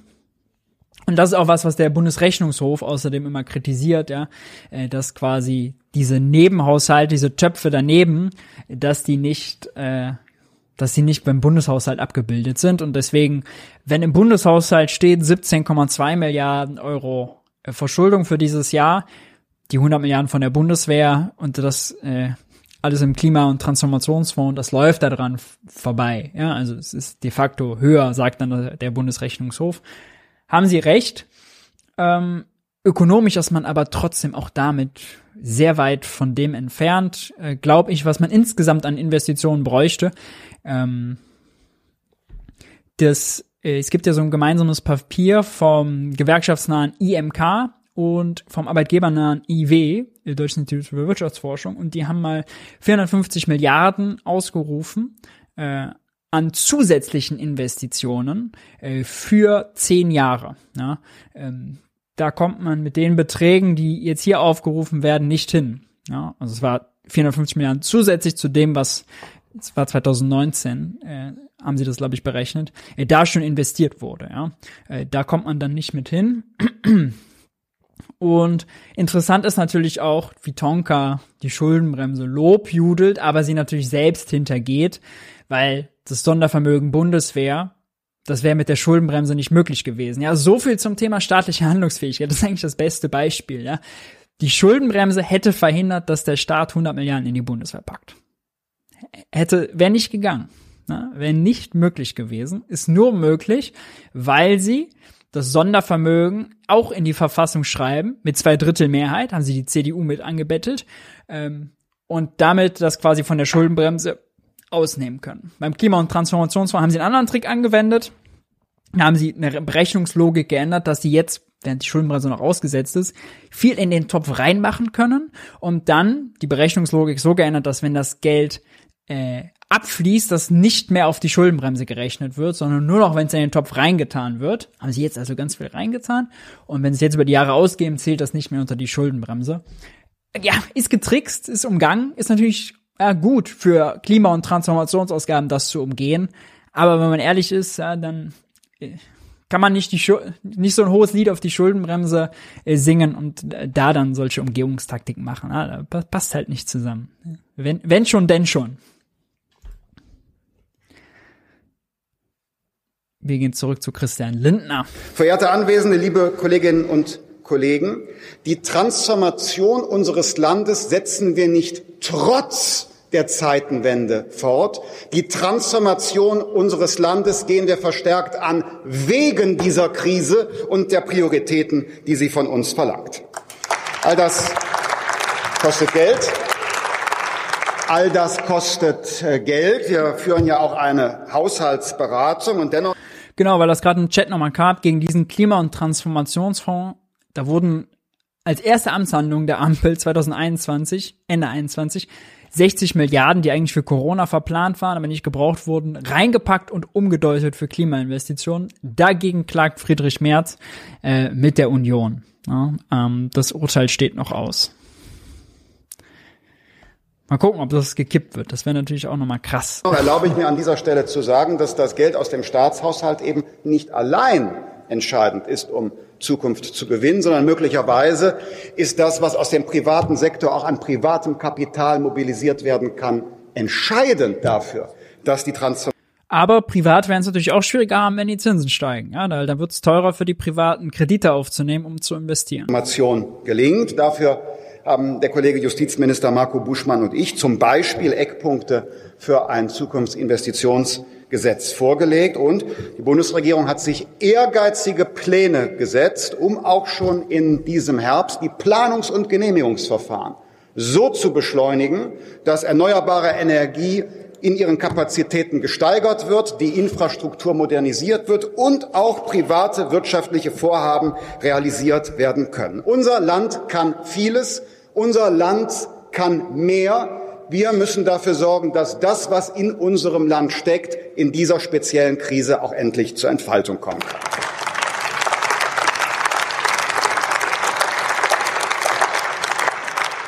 Liebe Kolleginnen und Kollegen, wir sind ökonomisch in einer außerordentlich herausfordernden Lage. Das wurde durch die Zinsentscheidung der Europäischen Zentralbank heute ja auch noch einmal deutlich. Ein starker Zinsschritt, der verdeutlicht, dass alle sich der Herausforderung stellen müssen, die Inflation zu bekämpfen. Um das an der Stelle einmal zu sagen würde auch niemand jetzt von einem liberalen Finanzminister was anderes erwarten, wenn ich sage, dass wir wirtschaftliche Prosperität und Wachstum wollen. Aber in dieser speziellen wirtschaftlichen Situation liegt die Priorität auf der Bekämpfung der Inflation. Denn Inflation ist das Verarmungsprogramm für die Familien in der Mitte der Gesellschaft. Inflation führt dazu, dass unternehmerische Risiken gescheut und Investitionen unterlassen werden. Deshalb ist die erste Priorität, die Inflation zu bekämpfen, denn sie würde sonst unser wirtschaftliches Fundament unterspülen. Das ist jetzt eine sehr allgemeine Aussage, die so tatsächlich nicht stimmt. Und hier merken wir, dass der Inflationsbegriff uns durch die Lappen geht. Ja, also, dass wir nicht, wir sagen Inflation, aber meinen eigentlich ganz andere Dinge damit. Ja, weil typische, die klassische Inflation ist ein dauerhafter Anstieg des Preisniveaus, weil zum Beispiel Wirtschaft brummt, ja, oder weil die Löhne steigen. Gerade haben wir das aber nicht, sondern gerade haben wir einen einmaligen Preisschock, einen Energiepreisschock, ein, der kommt von der Angebotsseite. Ja, das ist temporär, sind die Preise alle hochtreiben andere Preise, Energiepreise hochtreiben andere Preise. Wenn sie wieder runterkommen, dann sinkt das Preisniveau auch wieder. Ja, also es ist ein, ein Schock ist was ganz anderes als eigentlich Inflation. Das müssten wir unterscheiden. Und ja, das stimmt, dieser Energiepreisschock verarmt gerade diejenigen, die ihr Einkommen nicht steigern können. Und das sind vor allem natürlich Leute mit, äh, die arbeitslos sind, Leute, die ein kleines Einkommen haben, auch bis weit in die Mittelschicht rein. Wir haben zuletzt die Zahl gehört, 60 Prozent der Leute schaffen es nicht mehr neue Ersparnisse zu bilden. Ja, die leben also äh, müssen ihre ganzen Einnahmen dafür nutzen, ihren ganzen Lohn dafür nutzen, um ihren Alltag zu bewältigen, ihre Rechnungen zu zahlen.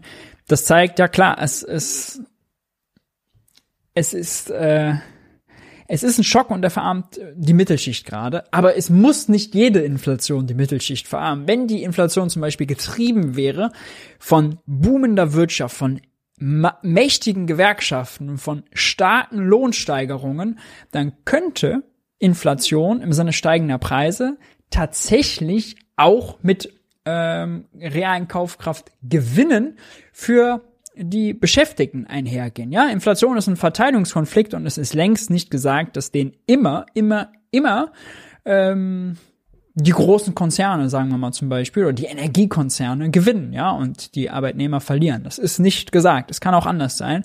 Deswegen ist die Pauschalität von Lindners Aussage falsch. Ebenso ist falsch, dass er sagt, dass äh, die Inflationen sozusagen das Gift, Gift sind äh, für die Investitionen der Wirtschaft. Das Gegenteil ist eigentlich der Fall. Äh, sinkende Preise, Deflation ist Gift für Investitionen. Äh, steigende Preise sind eigentlich gut für Investitionen, ja, weil steigende Preise, wenn die Unternehmen die Preise erhöhen können, damit ihr Einkommen erhöhen können, ist es leichter, ältere Verträge zu nominalen Beträgen äh, zu tilgen. Ja? Also alle Verträge, die die Firmen haben, sind ja nominal festgelegt. Ja? Also sie haben Arbeitsverträge, sie haben Kredite vor allem. Wenn sie Kredit, äh, in Kredit aufnehmen, investieren und dann steigt das Preisniveau mit der Maschine, die sie dann in zwei Jahren einsetzen, können sie zu dem höheren Preisniveau verkaufen, fällt es ihnen leichter, den Kredit abzubezahlen. Ja? Also deswegen will man leichte, moderate Inflation, das ist gut äh, für das Investitionsklima tatsächlich. Ähm, erleichtert den Firmen auch äh, insgesamt äh, äh, die Investitionen und die Preiserhöhungen. Natürlich nicht das, was wir gerade haben. Ja, das, also Energiepreisschock sehen wir, das setzt den Firmen zu. Ne? Das muss man eben, deswegen sage ich, wir müssen über den Inflationsbegriff reden. Und bei Deflation wäre das Gegenteil der Fall. Wir heute einen Kredit auf über eine Million Euro, investieren in, eine, äh, in Maschine und so weiter und bauen irgendeinen Maschinenpark, keine Ahnung, produzieren was. Das dauert aber zwei Jahre. Und dann ist das Preisniveau viel niedriger, als es zum Zeitpunkt der Kreditaufnahme war. Und dann müssen sie zu niedrigeren Preisen verkaufen. Da wird es natürlich viel schwieriger, diesen dann höheren, teureren Kredit zu bedienen. Ja? Also Inflation ist eigentlich für Investitionen der Firmen äh, besser als Deflation, als sinkende Preise. Aber alles hängt daran, halt den richtigen Inflationsbegriff zu haben. Dabei Definitionssache. Dabei will ich, dabei will ich klar machen, dass wir nicht, nicht jede, jede äh, Herausforderung mit staatlichen Mitteln abfedern können. Wir können soziale Härten verhindern, wirtschaftliche Strukturbrüche abwenden. Aber wir müssen realistisch sein und wir dürfen keine falschen Hoffnungen wecken. Wir können nicht alles abwenden, was an Herausforderungen auf unser Land zukommt. Wir dürfen auch diesen falschen Eindruck nicht erwecken, weil wir den Menschen natürlich die realistische Möglichkeit geben müssen, auch der Wirtschaft sich vorzubereiten. Aber eine Zusage kann diese Bundesregierung geben, das politische Versprechen. Aufgrund Jetzt wird's interessant. Das ist eine Aussage, die man so Christian Lindner, von Christian Lindner nicht oft hört, ja? Also. Von finanziellen Sorgen wird in diesem Land in diesem Winter niemand frieren und niemand hungern. Ein sozialpolitisches Versprechen von Christian Lindner. Die Frage ist, also bemerkenswert ist, dass er es ausspricht. Die Frage ist, kann er dieses Versprechen halten, wenn er gleichzeitig sich ja an die Schuldenbremse klammert und jetzt klar ist, es gibt keine zusätzlichen Spiel Spielräume mehr. Ja, das hat ich habe Florian Tonka jetzt vorher weggeschnitten, das hat er auch nochmal ganz klar gesagt, ja, sein parlamentarischer Staatssekretär. Haushalt ist jetzt komplett ausgereizt. Da ist nichts mehr, hat er gesagt. Ja. Äh, wenn aber noch mehr benötigt wird, weil es nochmal einen Preisschock gibt, ja, und die Leute nicht klarkommen, dann muss er eine Entscheidung treffen.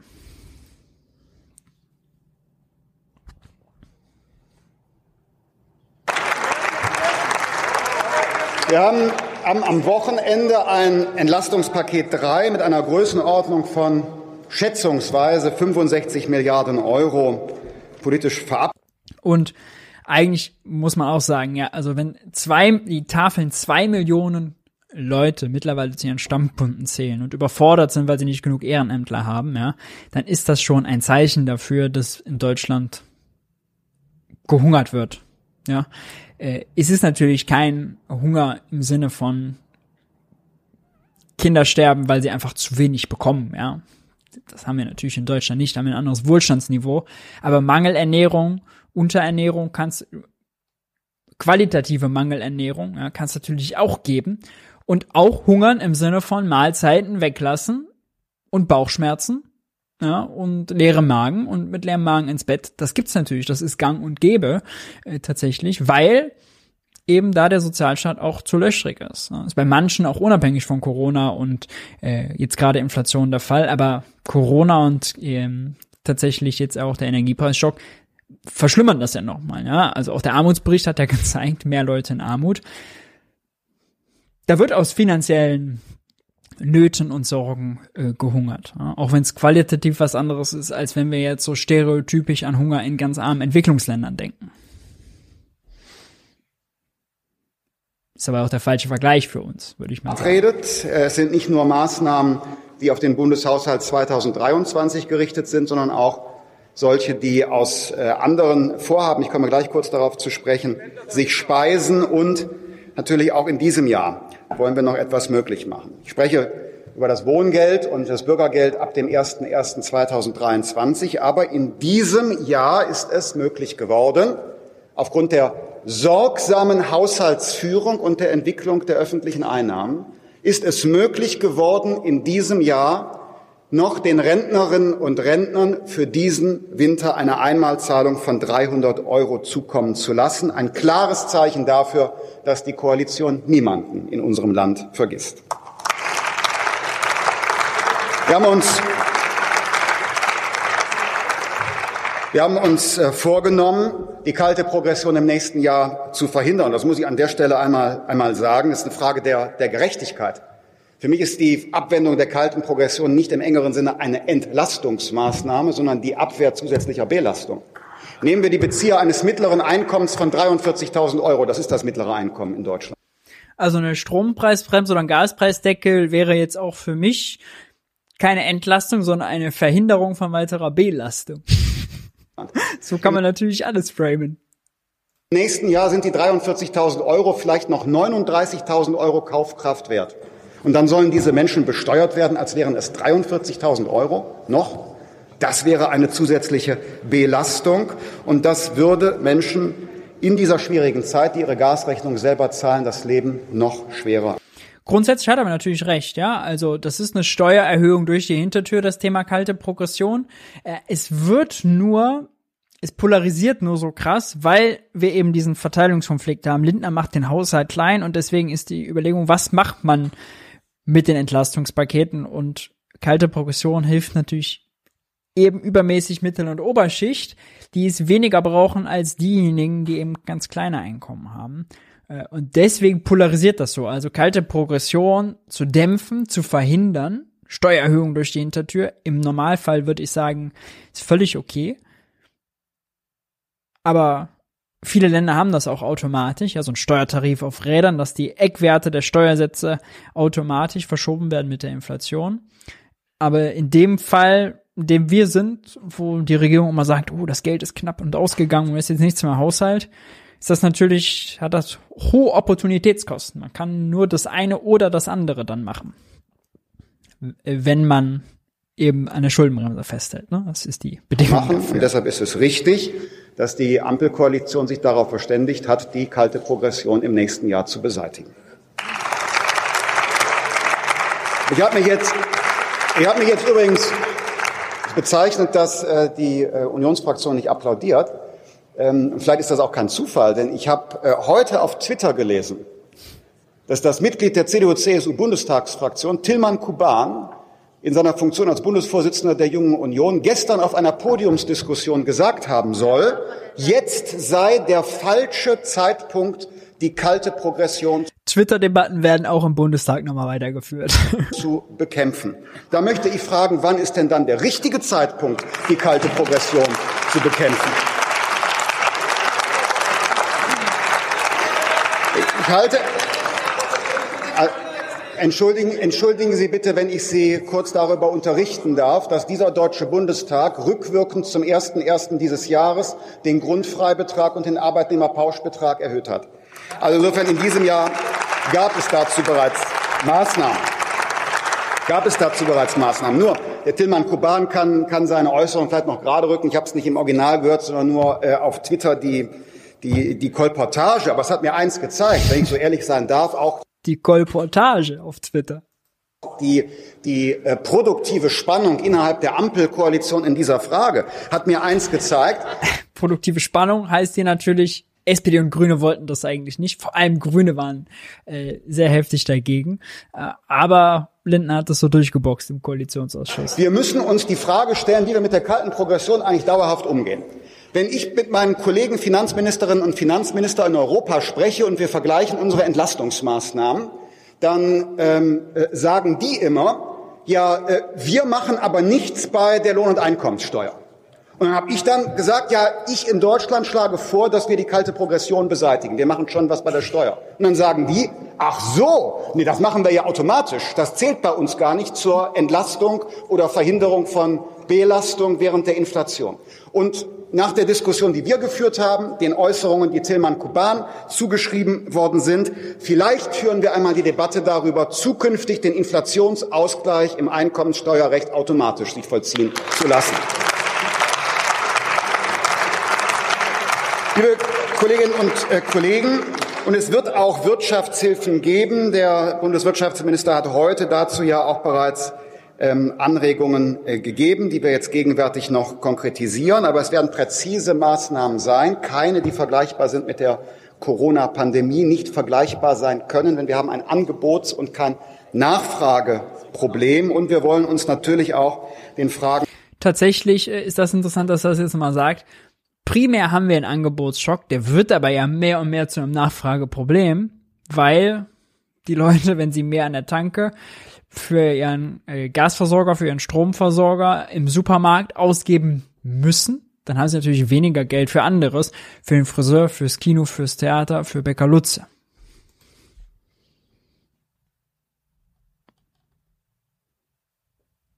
der Ursachen von steigenden Preisen zuwenden, weshalb die Ampelkoalition ja auch beschlossen hat, dass es eine Strompreisbremse in der Energiewirtschaft geben wird. Wie ich glaube, ein überlegenes Instrument, denn in Italien hat die dortige sogenannte Übergewinnsteuer nicht zu Staatseinnahmen geführt, sondern zu Klagen gegen den italienischen Staat. Und wir brauchen Hilfe in der Krise und brauchen keine neuen Rechtsstreite mit ihren Unsicherheiten. Ah, das ist jetzt auch nochmal ein rhetorischer Trick von Christian Lindner. Äh, tatsächlich ist es so, die Übergewinnsteuer in, in Italien soll in zwei Raten bezahlt werden, einmal im Juni, einmal im November. Ähm, da sind ganz viele Unternehmen tatsächlich von betroffen äh, in Italien und ähm, an sich hatten die jetzt mit 4 Milliarden, glaube ich, an Steuereinnahmen gerechnet. Insgesamt 10,5, aber jetzt in der ersten Rate mit 4 Milliarden. Und davon haben sie nur eine Milliarde eingenommen, weil viele Firmen jetzt erstmal dagegen klagen. Ja, Anwälte vorgestellt gesagt, nee, zahlen wir nicht, weil sie eben keinen Bock haben, die Kohle abzudrücken, ja. Aber die Klagen dagegen sind natürlich völlig okay, ja. Rechtsstaat, natürlich ist das alles äh, legitim. Aber das ist ja kein Grund gegen die Steuer, ja, weil also wenn sie damit nicht durchkommen, müssen sie die natürlich trotzdem zahlen, äh, ob früher oder später. Äh, und eine Milliarde Euro haben sie trotzdem eingenommen, ja, also so nach dem Motto, da wird nur geklagt und nicht gezahlt, als ein Ticken übertrieben. Äh, das war's aber auch mit Christian Lindner, glaube ich. Das können wir hinter uns lassen. Und stattdessen äh, kommen wir zur Opposition. Ähm, bevor wir nachher zu äh, Friedrich Merz kommen, hören wir uns einmal die linke Oppositionsrede an. Denn für Friedrich Merz müssen wir vorher noch Robert Habeck zuhören. Der bezieht sich nämlich in Deutschland. sehr auf Robert Habeck. Aber erstmal die Fraktionsvorsitzende der Linken, Amira Mohammed Ali. Haben Angst. Sie haben Angst vor dem Brief des Energieversorgers, der die Preise verdoppelt oder sogar verdreifacht. Sie haben Angst um ihren Arbeitsplatz. Immer mehr Unternehmen sind von der Insolvenz bedroht oder sind bereits drin. Und die, die ein paar Ersparnisse haben, die haben Angst, dass dieses kleine Polster von der Inflation einfach aufgefressen wird. Und all die vielen Millionen, die keine Ersparnisse haben, die wissen überhaupt nicht mehr, wie sie über diesen Winter kommen sollen. Die aktuellen Preissteigerungen, die fressen im Schnitt ein ganzes Monatseinkommen pro Jahr auf. Und das hat dramatische Folgen für die direkt betroffenen Menschen, aber auch für die gesamte deutsche Wirtschaft. Dieser Kaufkraftverlust, der wirkt jetzt schon verheerend. Und Herr Scholz, Sie haben. Ah, das ist genau das, wie aus sozusagen ähm, Angebotsschock ein Nachfrageschock wird, weil, wie gerade erklärt, wenn die Leute mehr Geld für Energie ausgeben, haben sie weniger für anderes. Wenn die Ampel nicht alles kompensiert, macht sie nicht, dafür sind die Entlastungspakete so klein. Und dann sind eben die Dienstleister, ja, vor allem oder zum Beispiel auch die Innenstädte, ja, die haben eben das große Problem, wenn die Leute weniger shoppen gehen, wenn sie dann nicht mehr ins Nagelstudio, zum Friseur, äh, zum Schuhladen, äh, zum Uhrenladen, zum Brillenladen und und so weiter gehen, ja, dann sinken da die Umsätze. Konsumstimmung auf Rekordtief, kann ich nur noch mal sagen. Äh, das ist genau das, was hier angesprochen wird.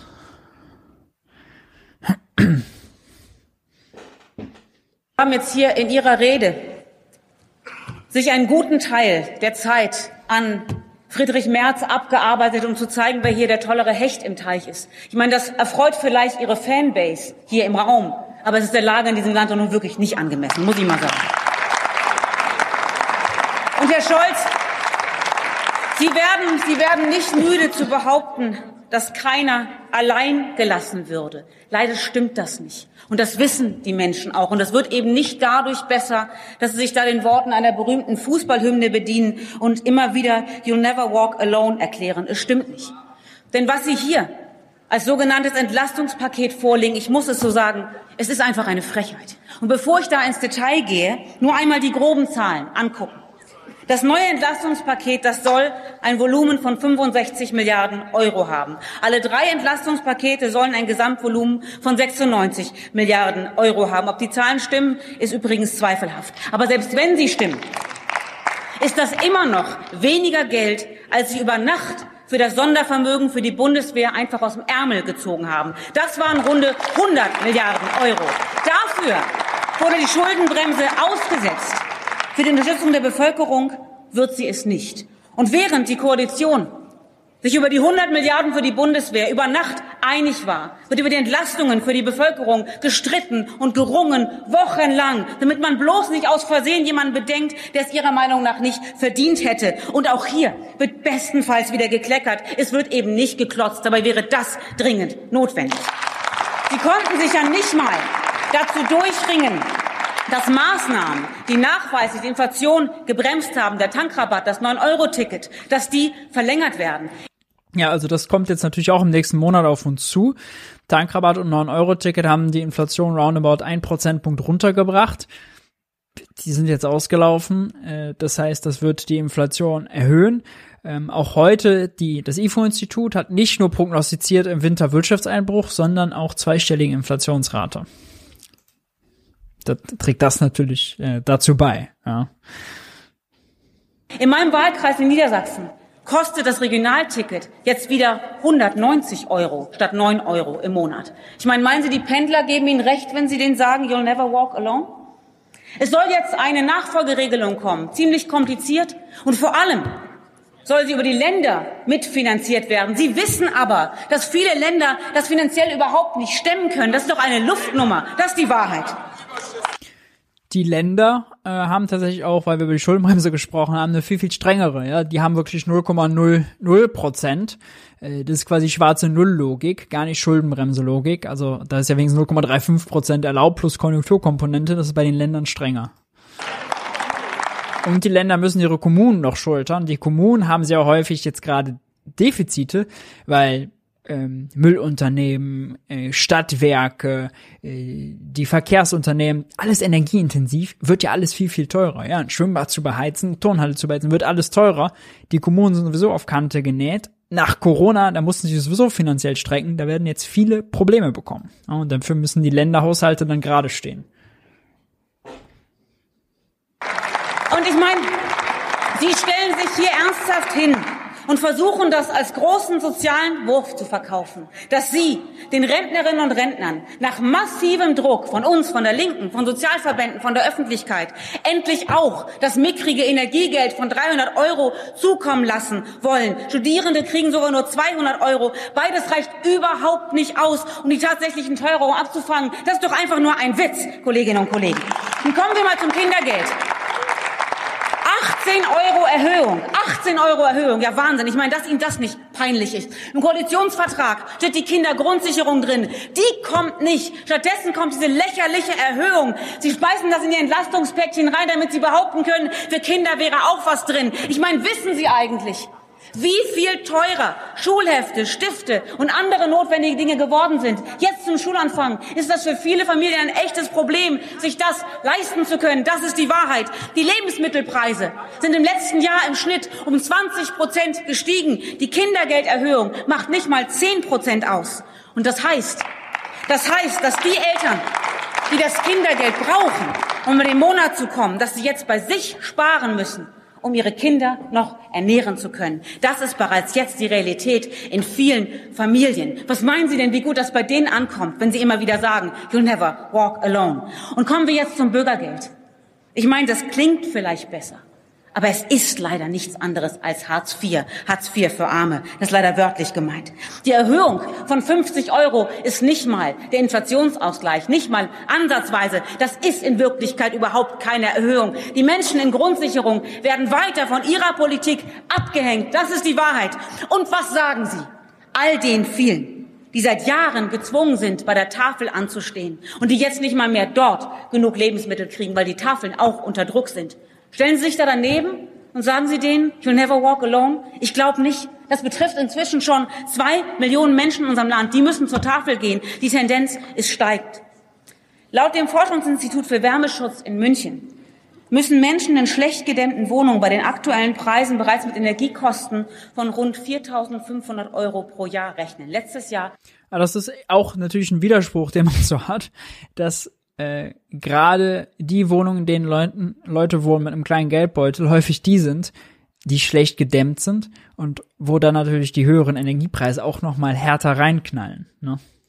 Selbst selbst wenn sie eben nicht den Jacuzzi haben und den Pool, äh, wie vielleicht jemand, der sehr wohlhabend lebt und dadurch höhere Ausgaben hat, ja, kommt das eben leider äh, trotzdem hinzu. Und im Verhältnis zum Einkommen geben kleine Einkommen, Leute mit kleinem Geldbeutel sowieso viel, viel mehr aus als sehr Wohlhabende. Die geben absolut mehr aus, in Euro mehr aus, aber nicht im Verhältnis zum Einkommen.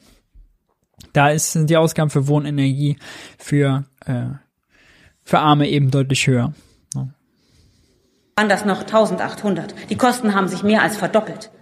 In Einfamilienhäusern, auch wenn sie gedämmt sind, steigen die Energiekosten von 2.800 auf 7.200 Euro pro Jahr. Diese Preisexplosion, die muss gestoppt werden. Aber leider tun sie das nicht. Und ihre angekündigte Strompreisbremse ist leider jetzt schon eine Luftnummer. Einmal, weil die Teuerungen eben nicht nur den Strombereich betreffen, sondern den gesamten Energiebereich. Aber vor allem, weil diese Strompreisbremse nur dann kommen soll, wenn sie gegenfinanziert wird über eine Übergewinnsteuer, die wiederum davon abhängt, dass die EU-Kommission dafür grünes Licht gibt.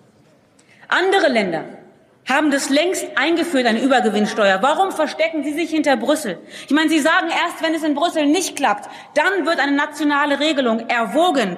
Ich meine, Sie tun ja so, als hätte die Lösung dieser Probleme noch ewig Zeit. Nein, die Menschen brauchen jetzt die Unterstützung. Und darum wären auch Direktzahlungen jetzt wichtig, die wirklich Wirkung entfalten. Wir fordern mindestens 125 Euro pro Monat, also 1500 Euro pro Jahr für jeden Haushalt mit kleinem und mittleren Einkommen. Denn der Kaufkraftverlust ist verheerend. Immer mehr Betriebe, Bäckereien, Friseure, die die Preise aufgrund der steigenden Kosten erhöhen mussten, die sehen, dass ihnen die Kunden wegbrechen, weil sie einfach nicht mehr das Geld haben, dahin zu gehen. Der Chef Thema Nachfrageschock, ne? des IFO-Institutes, Clemens Füst, der sagte über die Maßnahmen der Bundesregierung, dass sie die Rezession nicht verhindert werden in diesem Winter. Ein vernichtendes Urteil. Das Institut für Deutsch Clemens Fußt ist äh, außerdem Chef des IFO-Instituts. Das IFO-Institut hat die Prognose rausgegeben, die ich eben erwähnt habe, dass wir im Winter äh, in eine Rezession laufen und dass die Inflation höher rechnet damit, dass es bei den steigenden Preisen 300.000 zusätzliche Arbeitslose im Jahr 2023 geben wird. Ich meine, haben Sie den Mitarbeitern im Jobcenter schon durchgestellt, was Sie den verzweifelten Menschen von Ihnen ausrichten sollen? You never walk alone. Ich meine, sagen Sie denen im Trost, irgendwann kommt vielleicht mal eine Strompreisbremse, wenn Brüssel mitspielt. Das das ist außerdem von der EZB gewollt, ja. Also es klingt jetzt zynisch, wenn ich das so sage, aber das ist ja der, das ist ja der ökonomische Mechanismus, ja. Wenn Sie sagen, wir wollen die Inflationserwartungen unten halten und äh, um die unten zu halten, erhöhen, erhöhen wir den Zins. Höherer Zins heißt Wirtschaft abwürgen, heißt mehr Arbeitslose, heißt weniger Einkommen. Das ist ja genau das Drohmittel. Ne? Wir erzeugen Arbeitslosigkeit, um die Inflation zu drücken. Man geht auch ökonomisch zurück auf Phillips Kurve. Nairu ist das äh, ökonomische Konzept dahinter, die nicht inflationsbeschleunigende äh, Arbeitslosenrate steckt dahinter. Ist jetzt für Nerds, müssen wir nicht drüber reden. Aber ja, wenn ich das so sage, klingt das zynisch, aber das ist die ökonomische Logik dahinter. Ausgesprochen tut's natürlich weh. Ja? Inflationsbekämpfung auf Kosten derjenigen, die heute arbeitslos sind oder dann arbeitslos werden oder keine höheren Löhne verhandeln können und deswegen den Kaufkraftverlust hinnehmen müssen. Ja.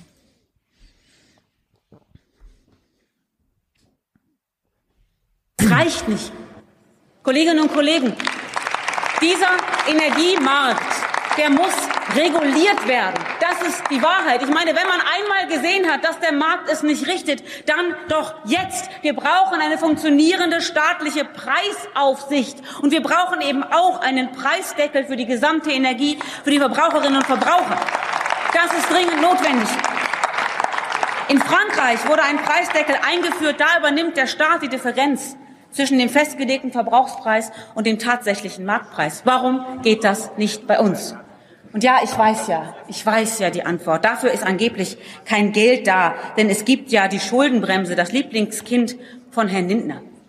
Und ich möchte Ihnen mal sagen, wenn Sie trotz dieser historischen Krise lieber an ihrem Fetisch Schuldenbremse festhalten wollen, anstatt zu verhindern, dass immer größere Teile der Bevölkerung in die Armut getrieben werden, dann ist das einfach nur verantwortungslos. Wenn Sie trotz dieser historischen Krise, die die Bevölkerung in ihrer Breite trifft, nicht einmal darüber nachdenken, die Vermögensteuer wieder einzuführen, wie SPD und Grüne das noch im Wahlprogramm hatten, dann ist auch das einfach nur verantwortungslos. Ich meine, wenn nicht jetzt, wann dann, bitte? In dieser Lage, in der von allen Menschen Solidarität erwartet wird, in denen angeblich alle den Gürtel enger schnallen sollen, nicht dafür zu sorgen, dass diejenigen mit dem weitesten Gürtel, denen das überhaupt nicht wehtun würde, wenn sie ihn ein bisschen enger schnallen würden, die teilweise ihr Vermögen in der Krise noch satt vermehren konnten, die Multimillionäre, die Milliardäre, wenn sie jetzt nicht dafür sorgen, dass die sich zumindest ein Stück weit angemessen an den Krisenkosten beteiligen, dann fällt mir wirklich absolut nichts mehr dazu ein. Es ist inakzeptabel, es ist unsozial, das nicht zu tun. Soweit die äh, Kritik von äh, links. Äh, zur Kritik von der CDU kommen wir gleich. Dafür müssen wir vorher uns aber noch was anderes angucken. Stand und zwar, nicht ihr werdet es vielleicht mitbekommen haben, Robert Habeck bei Maischberger am letzten Montag. Was, letzten Montag? Äh, ja, letzten Montag. Ja. Äh, während wir hier im Wirtschaftsbriefing waren, war Robert Habeck zu Gast bei Maischberger und hat mit ihr über das Thema Insolvenzen und Hilfsprogramme gesprochen. Das ist deswegen interessant, weil das hat eine Welle losgetreten. Ja, wir gucken erst mal kurz Robert Habecks Aussagen. Ähm, ich ordne die auch kurz ein. Äh, das hat eine Welle losgetreten, weil äh, also auf Twitter gab es einen kleinen Shitstorm äh, dazu, dann aber auch in der Presse und Friedrich Merz hat nachher in seiner Oppositionsrede darauf Bezug genommen und Robert Habeck aber selber auch. Deswegen, wir müssen es nacheinander aufbauen. Also, Robert Habeck bei Maischberger, erstmal Klappe ab beachtet. Es gibt eine Stimme von ähm, äh, dem Mark S. Tienbig von dem Mittelstandsbund, der sagt, mit der Mehrwertsteuersenkung auf Gas oder der bislang kaum konkretisierten Strompreisbremse werden vorrangig eben Privatverbraucher entlastet. Ein energieintensiver Bäckereibetrieb zum Beispiel bleibt bei den Entlastungsmaßnahmen komplett, nahezu komplett auf der Strecke. Lassen Sie den Mittelstand im Stich. Nein, das tun wir, das tun wir natürlich nicht, denn es ist ja formuliert worden und das ist äh, davor nicht klar gewesen in der Koalition, dass die Energiepreisdämpfungsprogramme auch geöffnet werden sollen für den Mittelstand. Das passiert also jetzt und die Spezifizierung bedarf einer genauen Ausarbeitung, weil es manchmal Unternehmen gibt, die sehr hohe Preise realisieren müssen Bäckereien gehören übrigens dazu. Die Energiekosten sind natürlich hoch, aber die Weizenpreise sind enorm gestiegen. Die Arbeitskosten sind enorm gestiegen. Ja. Und es gibt Branchen, die durch die hohen Energiepreise natürlich jetzt nochmal wie der Tropfen, der das fast zum Überlaufen bringt, das werden wir sehen. zu viel belastet sind. Ja. Wenn man aber teilweise nur über die Energie Anteile am Umsatz geht, erwischt man die Branchen gar nicht, weil andere Kosten so viel höher sind. Deswegen müssen wir sehr genau arbeiten, dass wir kein Programm machen, wo wir glauben, wir haben was gut gemacht und in Wahrheit erwischen wir die eigentlich Betroffenen nicht. Aber rechnen Sie. Also, äh, jetzt gleich fragt Maischberger, ob er mit einer Insolvenzwelle rechnet. Ausgangspunkt, äh, das wurde häufig bei verkürzten Ausschnitten natürlich nicht mitgezeigt, äh, ist aber die Debatte um Hilfsprogramme. Und ich würde hier sagen, es ist typischerweise nicht so, dass die oder sagen wir mal so, wenn Robert Habeck jetzt sagt, er will das Programm unbedingt präzise machen, dann ist präzise so ähnlich wie die Rhetorik von ähm, Olaf Scholz beim Entlastungspaket maßgeschneidert. Nicht das Richtige für Krisen. Ja, es muss groß genug sein und es muss schnell gehen. Und wenn man natürlich hier präzise guckt, damit alle Parameter irgendwie stimmen, dann wird's nachher auch unpräzise, weil wenn es das Paket nicht gibt, aber die Bäcker es jetzt brauchen, ja, dann hilft das natürlich auch nichts, weil kein Paket trifft zu 100 Prozent nicht. Ne? Aber äh, genau, das ist quasi die Ausgangslösung, Ausgangssituation. Jetzt fragt Maischberger, ob er mit einer Insolvenzwelle rechnet und Habeck verdribbelt sich ein bisschen. Sie mit einer Insolvenzwelle am Ende dieses Winters? Nein, das tue ich nicht. Ich kann mir vorstellen, dass ähm, bestimmte Branchen einfach erstmal aufhören zu produzieren, nicht insolvent werden, aber ich meine, ich, im Moment komme ich nicht mehr dazu, Brötchen einzukaufen und äh, geschweige denn morgens in Ruhe zu frühstücken. Aber ich weiß aus alter Welt, dass die Brötchen bei Bäckern und die Brötchen in den Discountern ungefähr doppelt so teuer sind. Und wenn die Preise relativ steigen, dann erhöht sich der Abstand. Und dann werden, das sehen wir ja jetzt überall, dass Läden, die darauf angewiesen sind, dass die Menschen Geld ausgeben, Blumenläden, Bioläden, Bäckereien gehören dazu, dass die wirkliche Probleme haben, weil es eine Kaufzurückhaltung ja. gibt. Ja, die Analyse hier ist erstmal richtig, dass die Läden auf, die, darauf angewiesen sind, dass die Menschen Geld ausgeben, typischerweise so die Innenstädte, dass die Probleme bekommen. Ja? Ähm. Und dann sind die nicht insolvent automatisch, aber sie hören vielleicht auf zu verkaufen. Ähm, und das, wenn ich aufhöre zu verkaufen, verdiene ich kein Geld mehr, dann muss ich die Insolvenz anmelden. Nach zwei Monaten, wenn ich es nicht getan habe, habe ich Insolvenz. Ja, man würde, man würde dann insolvent werden, wenn man mit der Arbeit immer größeres Minus macht. Ja.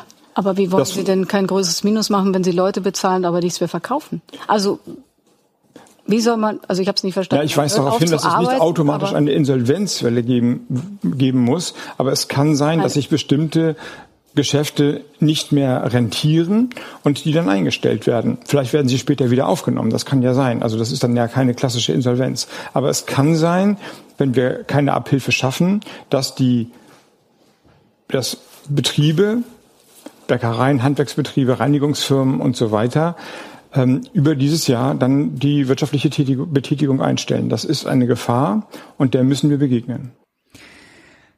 Uff, also äh, das war jeder se kleine Selbstständige, der dazugehört hat, jeder Bäcker, der dazugehört hat, erstmal äh, einen Schlag in die Magengrube bekommen. Ja, ähm, ich glaube, das Problem ist, dass Robert Habeck äh, sehr wichtig war zu betonen, dass es formal keine Insolvenz sein muss, wenn ein Betrieb die Produktion einstellt. Das ist formal richtig. Ja?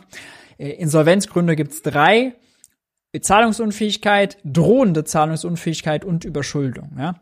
Äh, und natürlich droht einem Unternehmen, wenn es aufhören muss zu produzieren, äh, erstmal typischerweise genau das, ja, weil äh, es ja feste Verträge hat über Miete, über äh, Beschäftigte, über Kredite äh, und und und, ja.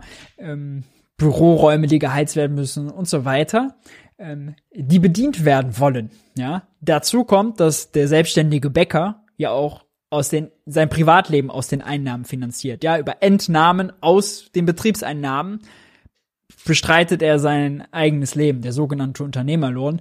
Dafür, um diese sogenannten Fixkosten also zu decken und den Unternehmerlohn zu decken, braucht ein Unternehmen Umsatz. Wenn es keinen Umsatz macht, dann laufen die Fixkosten weiter und drücken irgendwann das Unternehmen früher oder später äh, natürlich äh, in Richtung Insolvenz. Ja, äh, das hat Habeck hier nicht so richtig klar gemacht, weil er formal auf diesem, nee, ist Produktionsstock ist nicht gleich Insolvenz rumreiten wollte. Und ich vermute, er wollte da nicht drauf rumreiten, weil er eigentlich die Debatte um ein neues Hilfsprogramm noch nicht aufmachen wollte. Die Ampel hat über das Entlastungsprogramm Programm wochenlang über die Talkshows gestritten. Dann hatten sie Koalitionsausschuss. Ich vermute, da haben sie sich darauf geeinigt. Leute, das machen wir jetzt nicht nochmal. Deswegen wollte Habeck da nicht drauf hinaus. Aber hast natürlich unglücklich, äh, unglücklich geendet, weil er dann eben quasi diese Aussage getroffen hat, der sich kleine Selbstständige verarscht vorkommen. Ja, sie sollen einfach schließen und es gibt schon keine Insolvenz. Ja. Tatsächlich macht man eine Insolvenz ja auch nur, wenn man das Unternehmen irgendwann fortführen äh, will und seine Gläubiger sozusagen äh, und, äh, und ja auch seine, seine Gläubiger bezahlen muss. Aber es gibt ja auch den Fall, ja, dass man sozusagen äh, da nicht mehr groß Schulden hat und dann den, das, den Laden einfach schließt, ja, so stille äh, Betriebsaufgaben. Äh, das gibt's natürlich auch. Insgesamt war also die Antwort von Robert Habeck ökonomisch dünn und eher, sagen wir mal, wahrscheinlich so juristisch, formal juristisch. Äh, für eine BWL-Vorlesung wäre sie gut gewesen, ja? Betriebs Betriebswirtschaftslehrer top. Aber für eine Polit-Talkshow, wo er als Wirtschaftsminister kommunizieren muss, ey, ich verstehe, welches Problem die Blumenläden und die Bäcker haben und ich tu was für die, da war natürlich das zynisch, was er da gesagt hat. Ja? Ähm, das soweit zur Einschätzung. Es gab also wirklich also einen Riesenaufschrei. Dann haben einige Ökonomen ihn in Schutz genommen, weil er in der BWL-Vorlesung hätte Habeck recht gehabt. Ja, war aber nicht in der BWL-Vorlesung, war in der Polit-Talk-Show. Daran muss man ihn messen. Ja. Und äh, dann hat er tatsächlich zwei Tage später, wurde im Chat hier eben gesagt, genau, das war dienstags, nicht montags. Montags ist hart, aber fair während Wirtschaftsbriefing, ähm, Maischberger ist dienstags, äh, hat er doch dann im Bundestag ein Hilfsprogramm plötzlich vorgestellt. Äh, ja, schauen wir uns das an. Sehr geehrte Herren und Damen, guten ah, Und äh, ein Hinweis nochmal. Also für ein Hilfsprogramm ist für den Bäcker, den Blumenladen der Innenstadt, eigentlich nur der Notnagel. Ne? Das Grundproblem ist ja die Konsumzurückhaltung. Dass die Leute, das Nachfrageschock aus dem Angebotsschock wird, weil die Leute kein Geld mehr haben, um in die Innenstadt zu gehen, da shoppen zu gehen. Ja. Den also jetzt die Fixkosten, wie zum Beispiel bei so einem Corona-Hilfsprogramm, äh, sich daran zu beteiligen, ja, da gab es ja immer so Programme, dass man sagt, wenn die viel Umsatz verlieren, dann beteiligen wir uns an deren Fixkosten äh, und geben dafür Zuschüsse, dass sie die bezahlen können, damit sie nicht untergehen, weil eigentlich sind es ja solide Unternehmen und das Geschäftsmodell funktioniert, aber den Schock Corona-Krise müssen die überwinden. Hat man jetzt auch quasi wieder den Schock, Energiepreisschock, den müssen sie überwinden. Davor und danach funktionieren sie ja eigentlich. Äh, aber das ist nur der Notnagel. Das Grundproblem äh, ist eher erstmal, ähm, dass das Entlastungspaket, wenn das größer ist, dann können die Leute auch mehr Brötchen kaufen und mehr Haare schneiden. Und das wäre natürlich sinnvoll. Und jetzt sagen einige immer, ja, okay, aber das gehört vielleicht mit zur Energiesparstrategie, dass der Friseur äh, und der Blumenladen auch dicht machen müssen, um Energie zu sparen. Aber das würde ich sagen, ist eine Quatschstrategie, weil die sind ja nicht besonders energieintensiv. Das hat hohe soziale Verwerfungen. Die Leute, die da arbeiten, ja, warum müssen die, die dann häufig auch während Corona, die Läden, die dann dicht machen mussten, die äh, teilweise extreme Hygieneauflagen bekommen haben, die in die Kosten, also im extremen Sinne von kostenintensiv, ja, ähm, ich fand die Hygieneauflagen gut, ähm, dass die jetzt wieder als Erste dran sind, ja, und da wieder die Beschäftigten, die wirklich sehr weit von dem Problem steigende Gaspreise eigentlich erstmal entfernt sind, dann arbeitslos werden oder in Kurzarbeit geschickt werden und ein Drittel ihres Lohns verlieren. Und das Ding ist ja, wenn die ein Drittel ihres Lohns verlieren, dann bedeutet das ja, Gefahr von Überschuldung und Armut im zu, weil die haben ja auch die höheren Energiekosten, die sie privat bezahlen müssen. Aus was? Und auch die Selbstständigen haben ein Problem. Die kommen bei dem Entlastungspaket fast gar nicht vor. Selbstständige kommen sehr häufig werden sie nicht bedacht. Auch bei Corona äh, war das total der blinde Fleck. Ja, Selbstständige, die auf den Unternehmerlohn angewiesen sind, äh, wenn sie keinen Umsatz mehr machen, ja, woraus sollen sie dann ihr Leben bezahlen? Können sie nur aus privaten Ersparnissen? Meistens sind sie nicht freiwillig in Arbeitslosenversicherung drin dann landen sie ganz schnell, ja, weil der Unternehmerlohn nicht als Fixkosten gesetzt wurde, landen sie ganz schnell in Hartz IV. Also sind dann Leute, nehmen wir jetzt mal so einen selbstständigen Friseur oder so einen selbstständigen Bäcker, die für drei, vier Leute ein Geschäft betreiben, das Risiko dafür übernehmen, ja, äh, ja auch in der Nahversorgung in der Gemeinde, in der Stadt sehr wichtig sind, ja, landen dann auf einmal mir nichts, dir nichts in Hartz IV ja, und haben Sorge, ob der Betrieb überhaupt wieder aufgenommen werden kann. Äh, das ist sehr sensibel, das ist ungerecht, das hat auch nichts mit Leistungsprinzip zu tun, das sollte so nicht sein. Äh, war während Corona tatsächlich sehr häufig der Fall, ja, dass dann Selbstständige, die vorher noch Arbeitsplätze für andere geschaffen haben, dann auf einmal mit in Hartz IV gelandet sind. Ähm, und dafür braucht es A, großes Entlastungspaket und B, eben Hilfsprogramme. Und darüber spricht jetzt auch Robert Habeck. Morgen. Eigentlich haben wir Besseres und Wichtigeres zu tun, als übereinander zu reden. Die Wirklichkeit fordert unsere volle Konzentration und Aufmerksamkeit. Dennoch möchte ich einmal sagen, dass der Sound der Selbstkritiklosigkeit, den ich hier gestern gehört habe, eine Antwort erfordert. Lieber Herr Merz, 16 Jahre lang hat die Union dieses Land regiert und viele Bundesländer 16 Jahre energiepolitisches Versagen. Und wir räumen in wenigen Monaten auf, was Sie in 16 Jahren verbockt, verhindert und zerstört haben. Sehr geehrte Damen und Herren, und das tun wir mit einigem Erfolg. Seit einer Woche gibt es kein Gas aus Russland. Die Speicher füllen sich weiter. Nach einem kurzen Ausschlag an der Börse ist der Preis noch immer hoch und zu hoch, aber nicht explodiert. Seit einer Woche sind wir unabhängig von russischem Gas wegen der konsequenten und vorausschauenden Handlungsfähigkeit dieser Regierung. Und Unabhängigkeit von russischem Gas ist jetzt natürlich hier sehr weit hergeholt, denn wenn der Winter kommt, dann gehen die Speicher leer. Und dann ist es eine Frage der Zeit, ja, ob wir da und eine Frage der Temperatur und ob wir das packen oder nicht. Ähm, äh, grundsätzlich brauchen wir die Mengen, die wir aus Russland bekommen, noch und bekommen sie ja nicht woanders her. Deswegen ist Unabhängigkeit von Russland, würde ich jetzt sagen, hier äh, missverständlich ausgedrückt. Hm, sagen wir mal so. Dieser Koalition Gestern hat Frankreich nachdem es immer Abnehmerland war, erstmals Gas nach Deutschland geredet, Erfolg von diplomatischen Anstrengungen und Bemühungen. Es war ein Testbetrieb, dennoch gleichzeitig ein historischer, denn es verstärkt die europäische Solidarität. Sehr geehrte Damen und Herren, dass wir da stehen, wo wir sind, liegt daran, dass diese Regierung von Tag eins an einen konsequenten Kurs gefahren hat und wusste, wohin sie will und weiß, was die Not des Tages erfordert, nämlich ein Bekämpfen der aktuellen Krise bei Beibehalten der strukturellen notwendigen Veränderungen, die dieses Land in die Zukunft führen wird. Deswegen haben wir immer alle Maßnahmen mit der notwendigen Transformation kombiniert. Die Energieeffizienz, der Ausbau der Erneuerbaren war immer integraler Bestandteil unserer Politik.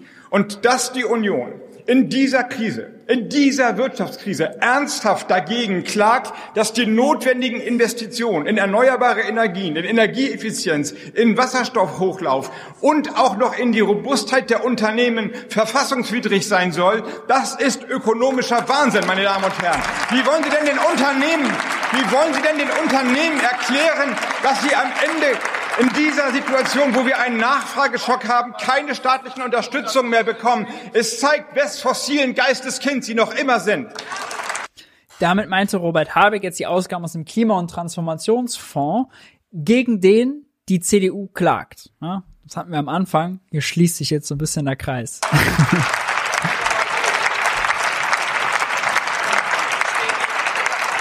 Ich habe manchmal den Eindruck, dass Sie überhaupt noch nicht verstanden haben, welchen Ausmaß die Herausforderungen der Zeit erfordern, welche Anstrengungen wir nehmen müssen, welche Umstellungen auch in der Art, wie wir Politik denken, notwendig sind. Stattdessen immer nur weiter das Oppositions Oppositionsgeklinge und möchte gern Wirtschaftspolitik. Sehr geehrte Damen und Herren, sehr geehrte Damen und Herren, was ist das Wichtigste? Das Wichtigste ist, dass wir die Preismanipulation durch Putin beenden. Wir können auf Dauer nicht gegen die hohen Preise ansubventionieren. Deswegen müssen wir jetzt und werden wir das Energiemarktdesign so ändern, dass die günstigen Kosten an die Verbraucher weitergegeben werden und die hohen Kosten zwar noch den Marktmechanismus geben, aber nicht mehr durchgereicht werden. Damit meint er jetzt die Erlösobergrenze für Strom und eben die Strompreisbremse, die daraus finanziert wird. Aber nochmal, ja, wenn die Erlösobergrenze nur 12 Milliarden bringt, da wäre mehr gegangen und sie bringt nur 12 Milliarden, weil sie eben so jetzt kolportiert bei 200 Euro pro Megawattstunde angesetzt werden soll. Ja. Energie, mal gucken, morgen sollte dann der Vorschlag äh, aus der EU-Kommission kommen. Morgen ist der Energieministerrat in Brüssel. Die Vorschläge der Kommission liegen vor. Man sieht, wie gut Europa arbeiten kann und sie gehen sehr in die Richtung, die auch wir vorgeschlagen haben. Da sind wir auf einem guten Weg. Aber auch das muss man aussprechen. Wir machen etwas in wenigen Wochen, was normalerweise Jahre, wahrscheinlich zwei Jahre Beratung gebraucht hätte. Wir gehen an das Strommarktdesign rein und wir halten uns eine Option offen. Wenn das nicht sofort und solide gelingt, dann werden wir über eine Abschöpfungsabgabe die Gewinne kassieren und den Bürgerinnen und Bürgern zurückgeben. Wir werden auch, wir werden auch beim Gaspreis etwas machen müssen, wenngleich komplizierter. Aber es ist nicht richtig, dass wir uns in eine Situation hineinbegeben, wo wir es für jeden Preis einkaufen. Wir werden auch dort Mechanismen finden und den Gaspreis herunterbringen. Wir stoppen damit den Abfluss des Geldes ins europäische oder ins, ins globale Ausland. Und wir stoppen es am stärksten perspektivisch, indem wir uns nicht nur von russischen Energien, sondern von den fossilen Energien insgesamt losmachen. Wer das verkennt, wer das verkennt, verkennt, in welcher Phase wir uns eigentlich befinden. Ja, auch da nochmal Thema Schuldenbremse. Ja, Schuldenbremse stand ja natürlich Investitionen im Weg. Investitionen in erneuerbare Energien wären wir bei Wind und Solar schon weiter, wären wir energieeffizienter, hätten wir mehr Gebäude energetisch saniert, hätten wir erst die Bahn besser ausgebaut, ja, und würden wir weniger individuellen Autoverkehr brauchen bräuchten wir weniger fossile Energieimporte, wären wir weniger abhängig von Putin und dann hätte uns jetzt auch der Energiepreisschock, ja, der Preisschock für die Fossilen weniger hart getroffen. Also Herr Tonka, parlamentarischer Staatssekretär von Lindner, der uns hier die Schuldenbremse so verklickern wollte als äh, ja, Gebot der ökonomischen Klugheit. Möge man doch Widerspruch anmelden. da habe ich hier auch völlig recht. Bis wir die Preise runterbekommen haben, und das wird sicherlich ein bisschen dauern, bis wir die Preise runterbekommen haben, werden wir den Unternehmen jede Hilfe zukommen lassen. Wir werden einen breiten Rettungsschirm aufspannen und wir werden ihn breit aufspannen. So ja, jetzt geht's um den Rettungsschirm äh, anknüpfend an Maischberger. Dass vor allem die Kleinen und, und die, die KMUs unter diesen Rettungsschirm runterfallen können. Was heißt das konkret? Wir werden das Programm, das wir jetzt aufgestellt haben für die Industrie, das Energiekostendämpfungsprogramm öffnen für KMUs. Wir werden damit die Handelsbezogenheit als Kriterium die Handelsbezogenheit als Kriterium aufgeben. Wir werden es branchenoffen gestalten, aber an Kriterien natürlich festhalten. Kriterien kann beispielsweise der Energiekostenanteil am Produkt oder am Umsatz sein. Es wird zeitlich befristet sein, weil wir an anderen Instrumenten arbeiten, nämlich die Preise stoppen und so die Unternehmen und die Bürgerinnen und Bürger entlasten. Es kann also keine Dauersubvention sein. Aber dieses Programm wird aufgelegt werden und es wird der deutschen Wirtschaft den Weg in diese neue Zukunft erleichtern beziehungsweise dafür sorgen, dass wir ihn gehen können. Wir werden, wir werden. Auf die Details kann man jetzt gespannt sein, was für Bedingungen da definiert werden. Ja, aber beim Corona-Paket zum Beispiel hatten sie immer das Problem, dass das europäische Wettbewerbsrecht sehr scharf ist. Und das ist sehr scharf, weil Deutschland das damals sehr scharf haben wollte, weil sie Angst hatten, dass die südeuropäischen Länder mit den Staaten äh, äh, da die Staaten äh, die Unternehmen subventionieren und die gegen die deutschen Unternehmen dann ankonkurrieren. Das ist uns bei Corona schon auf die Füße gefallen. Ist gerade bei so Fixkostenbeteiligungen und so dann immer haarscharf. Also, wir werden hier im Wirtschaftsbriefing natürlich das Programm, wenn das steht, bisher ist das auf große energieintensive Unternehmen zugeschnitten. Ja, da werden sie einiges verändern müssen, äh, werden wir uns ansehen. Das äh, kann ich euch versprechen. Und da wird es auf Details. Deutschen Unternehmen und den deutschen Mittelstand schützen. Sehr geehrte Damen und Herren, nicht alle Unternehmen leiden unter den hohen Energiekosten. Wir haben einen Nachfrageschock. Das Geld in den Haushalten wird knapp. Und deswegen werden wir weitere Maßnahmen, wirtschaftspolitische wie vor allem strukturelle Maßnahmen ergreifen müssen, dass die Menschen in Deutschland genug Geld haben, auch zu konsumieren und so die Unternehmen stützen können, beziehungsweise Unternehmen ebenfalls geschützt werden, die nicht nur alleine über die energieintensive Produktionsweise von dem Programm wie eben skizziert ja, also die Leute sollen Geld haben, um zum Friseur zu gehen und zum Blumenladen zu gehen. Gut, ja, sicherlich notwendig, weil das die Pleite gehen macht weder beim Energiesparen Sinn, noch für die Nahversorgung, noch ist das sozial gerecht. Aber wie, wie, wie, wie, wie hinbekommen mit Schuldenbremse gleichzeitig? Das ist jetzt das, die große Frage. Ja. Nur mit Entlastungspaket, das wird nicht reichen. Und für mehr haben sie eigentlich ist kein Geld. Also es ist so ein bisschen auch, jeder Minister, Lindner, Habeck und auch Scholz, ja, die senden immer unterschiedliche Signale. Eigentlich Habeck immer, da kommt noch was, da geht noch mehr. Oder Scholz eigentlich so, wir haben hier schon, wir lassen keinen alleine, da ist ja schon. Und Christian Lindner, nee, da geht nicht mehr, da geht nicht mehr, da geht nicht mehr. Lindner blockt, Scholz zementiert Status quo und Habeck will nach vorne. hm. Sehr vereinfacht natürlich. Erfasst werden. Und fünftens werden wir im Oktober einen Mechanismus auflegen, wo Gas gegen Geld den Gasverbrauch runterbringt und die Unternehmen, die dann in der Produktion etwas zurückfahren, schützt und finanziell entschädigt. Sehr geehrte Damen und Herren, Putins Angriff zielt auch auf unser Wirtschaftssystem. Es wird immer gesagt, es ist die schwerste Energiekrise seit 1973. Das ist nicht richtig. Diese Energiekrise ist weit komplexer. Die Aufgaben sind weit größer.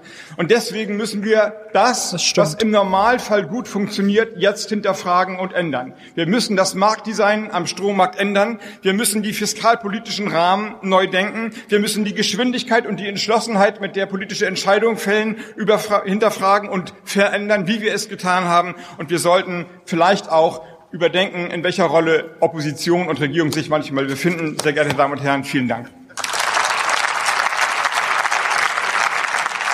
Das war jetzt natürlich nochmal eine Spitze an März und äh, von März äh, zu März kommen wir jetzt. Merz hat vor Habeck gesprochen. Merz hat am Mittwoch gesprochen. Das war am Morgen, nachdem Habeck bei Maischberger war, ja. Also und Monate. Habeck hatte das noch gar nicht angekündigt mit dem Schutzschirm. Und Merz reißt, macht Kost, Witze auf Kosten des Habeck-Auftrittes. Damit startet er hier rein.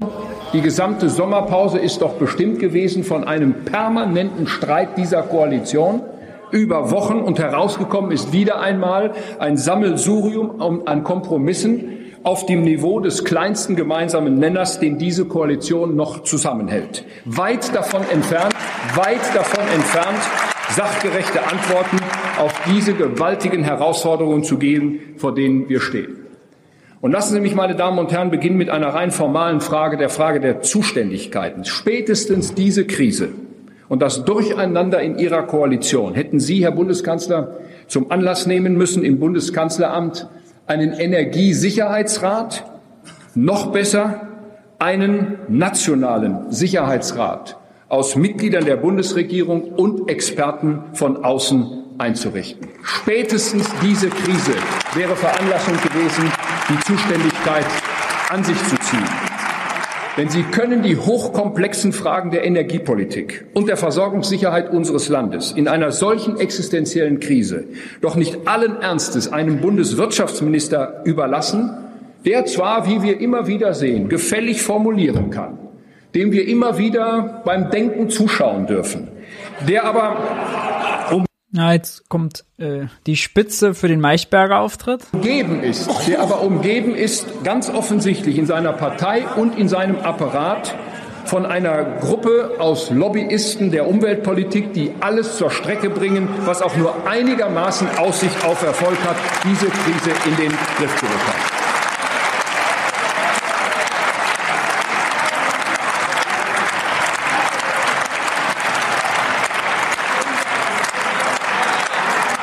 Und äh, mit Verlaub. Sorry, jetzt kommt die Spitze. Wie hilflos, Herr Habeck, Sie in diesen Fragen sind, das konnte man gestern Abend im deutschen Fernsehen beobachten. Man kann nur hoffen, man kann nur hoffen, dass ein Großteil der deutschen mittelständischen Unternehmer und vor allem der Bäckerinnen und Bäcker um diese Uhrzeit schon im Bett gelegen haben und geschlafen haben und das nicht mit ansehen mussten, was Sie da gestern Abend von sich gegeben haben. Man kann das nur hoffen. Das größte Problem, das größte Problem, vor dem wir heute stehen, meine Damen und Herren, ist die hohe Geldentwertung. Die jahrelange Nullzinspolitik der EZB hat den Sparern in Deutschland erst die Renditen vorenthalten und jetzt geht es an die Substanz. Das ist äh, auch tatsächlich schräg, dass er hier die Sparer anspricht. Also denn die Sparer haben jetzt gerade ein viel größeres Problem, als sie vor zwei Jahren hatten. Ja, vor zwei Jahren haben sie zwar keine Zinsen bekommen, aber die Inflation war auch niedrig, also war der Realzins leicht negativ. Ja, und jetzt der Realzins aber schwer negativ, weil sie kriegen immer noch nicht besonders viel auf ihre Ersparnisse. Ja, wenn die EZB den Leitzins anhebt auf 1,25 Prozent, werden sie in der Größenordnung vielleicht kleines bisschen mehr noch bekommen. Ja, aber bei einer Inflation von äh, acht Prozent ist der Realzins da deutlich schlechter. Ja? Also äh, wie Merz sich für die Sparer hier jetzt gerade stark macht, auch die Frage. Und die Frage ist nämlich, wer sind die Sparer? Wir wissen, 40 die unteren 40 Prozent der Bevölkerung haben keine nennenswerten Ersparnisse. 60 Prozent der Bevölkerung können mittlerweile nicht mehr neue Ersparnisse bilden. Es geht also wirklich um die, die sowieso auf der Sonnenseite der Einkommens- und Vermögensverteilung stehen, wenn über die Sparer gesprochen wird. Das ist nun wirklich die Gruppe, die eigentlich gerade uns die geringsten Sorgen machen soll. Und noch weitreichender sind die Folgen, noch weitreichender sind die Folgen für unsere gesamte Volkswirtschaft. Viele Unternehmen, ja, Wissen Sie, diese Zwischenrufe, meine Damen und Herren, zeigen nur, dass Sie ganz offensichtlich keine Ahnung von dem haben, was in den privaten Haushalten und in den Unternehmen im Augenblick in Deutschland los ist. Sie haben offensichtlich keine Ahnung. Ich gebe Ihnen mal ein Beispiel. Viele Unternehmen, viele Unternehmen in Deutschland haben die Auftragsbücher im Augenblick so voll wie schon seit Jahren nicht mehr. Aber Sie können diese Aufträge nicht abarbeiten. Sie geben sie zurück, weil die Lieferketten unterbrochen sind, weil die Preise durch die Decke gehen und weil Sie nicht mehr in der Lage sind, die Aufträge abzuarbeiten, die Sie schon seit längerer Zeit in den Büchern stehen haben. Das hat etwas mit der Inflationsrate, der Geldentwertung und den Lieferketten zu tun. Schauen Sie sich das doch bitte in Ihren Wahlkreisen einmal an. Jeder von uns bekommt jeden Tag Nachrichten und Briefe aus den Unternehmen, die genau auf diesen Sachverhalt hinweisen. Und Sie gehen mit einer bemerkenswerten Ignoranz über dieses Thema hinweg und und reden nur über Hilfsprogramme, statt einmal das Thema wirklich an der Wurzel zu packen. Sucht man, sucht man in Ihrem Papier vom vergangenen Sonntag nach Lösungen zu diesem Problem, stößt man vor allem Gratulation an die FDP, dass sie die kalte Progression abbauen wollen. Meine Damen und Herren, das steht im Gesetz, dass Sie das ohnehin machen müssen. Und Sie sind dazu verpflichtet, diese Frage alle zwei Jahre zu klären. Und es gibt doch zumindest eine moralische Verpflichtung, das jetzt zu tun und nicht erst im Jahr 2023, sondern jetzt im Jahr 2022. Da wird die FDP ganz emotional. Oh. 2022 wäre die richtige Antwort im Jahr der Krise gewesen, diese Entscheidung zu treffen. Stattdessen, stattdessen halten Sie fest Stattdessen halten Sie fest an der Gasumlage, die zum 1. Oktober nun in Kraft treten soll. Diese Gasumlage wird die Inflationsrate in Deutschland noch weiter in die Höhe treiben. Sie wird die privaten Haushalte noch höher belasten. Stimmt. Und sie wird vor allen Dingen die Unternehmen in Deutschland zu einem Zeitpunkt, wo sie es nun überhaupt nicht gebrauchen können, mit Tausenden, Hunderttausenden, Millionen zusätzlicher Kosten belasten, nur weil sie in dieser Bundesregierung krampfhaft an dieser Umlage festhalten, die von Anfang Anfang an eine Fehlkonstruktion gewesen ist und Sie nicht die Kraft haben, das jetzt hier zu korrigieren. Ja, äh, da hat er auf jeden Fall einen äh, richtigen Punkt mit der Gasumlage und das ist auch nochmal wichtig zu betonen. Auf die Unternehmen trifft die Gasumlage voll, äh, da trifft die, äh, da schlägt die Gasumlage voll ein, ja. Für die Privaten gibt's ja die Mehrwertsteuersenkung auf Gas von 19 auf 7 Prozent, die zumindest für die mit neun teuren Verträgen äh, des größtenteils kompensiert. Wer mehr als 22 Cent pro Kilowattstunde bezahlt, der äh, hat durch die Mehrwertsteuersenkung mehr gespart, als er durch die Gasumlage zahlen muss. Aber die Mehrwertsteuer ist ja ein durchlaufender Posten bei Firmen. Deswegen werden die dadurch nicht entlastet. Das macht, ähm, das macht so ungefähr 20 Milliarden aus. Ja, ein kleines Ticken, klein, äh, kleines bisschen mehr vielleicht. Mehr Kosten für die Unternehmen obendrauf zu dem, was sie sowieso schon haben. Und das werden sie natürlich auch eigentlich umlegen müssen in Form höherer Preise. Und höhere Preise heißt dann wieder, oh, es taucht eine Inflationsrate auf und treibt die Inflation. No? Es wäre richtig gewesen, es wäre richtig gewesen, diese Umlage aufzuheben, Sie können das übrigens mit uns zusammen in dieser Woche tun. Der entsprechende Antrag liegt dem Deutschen Bundestag vor. Und stattdessen die relevanten Unternehmen, die Gasimporteure unter einen staatlichen Schutzschirm zu stellen, so wie wir das mit den Banken in der Finanzkrise und mit einigen Unternehmen der, während der Corona-Krise einmal gemacht haben. Die, System, die Systematik, die Instrumente sind vorhanden. Sie weigern sich auf diese Instrumente zurückgreifen, weil sie mit dem Kopf durch die Wand wollen und eine einmal geschlossene Entscheidung nicht zurücknehmen wollen. Das ist ich glaube, Robert Habeck würde das eigentlich auch lieber machen. Es ärgert ihn äh, wahrscheinlich, dass Friedrich Merz ihm das hier vorwirft. Und es wäre auch viel einfacher gewesen, als jetzt so eine komplizierte Umlage, die man dann erheben muss und Mehrwertsteuersenkung gleichzeitig und auszahlen und Umlage immer verändern und Anträge von Unternehmen prüfen und oh, alles kompliziert und Bürokratie und hätte er, glaube ich, auch lieber einfach sozusagen aus dem Bundeshaushalt die entsprechenden Firmen gerettet. Aber nun ist das Kind einmal in der Welt, nicht? Können sie schlecht zurück. Die Wahrheit mit dieser Gasumlage. Und nun,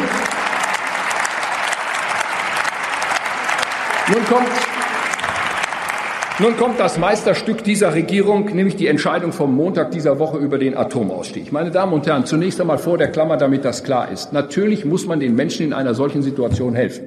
Wenn die Energiepreise steigen, wenn die privaten Haushalte hoch belastet sind, muss man helfen. Und Sie haben durchaus in dem Papier vom vergangenen Sonntag einige richtige Beschlüsse gefasst. Ich nenne Ihnen mal nur zwei an der Zahl. Naja, also Sie beschweren sich doch darüber, dass wir zu viel kritisieren. Jetzt sage ich mal etwas, jetzt sage ich Ihnen mal etwas, wo Sie richtig liegen. Sie haben Gott sei Dank gesehen, dass Sie die Rentnerinnen und Rentner und die Studierenden in Deutschland übersehen haben bei dem letzten Hilfspaket und korrigieren das jetzt. Aber Herr Bundeskanzler, jetzt mal ganz im Ernst. 300 Euro für jeden Haushalt. Sie und ich bekommen das in diesen Tagen auch überwiesen. Brauchen Sie das? Brauchen wir das? Oder gibt es vielleicht in diesem Land Katrin Göring-Eckardt hat man jetzt vielleicht im Hintergrund hat gesagt, können Sie ja spenden.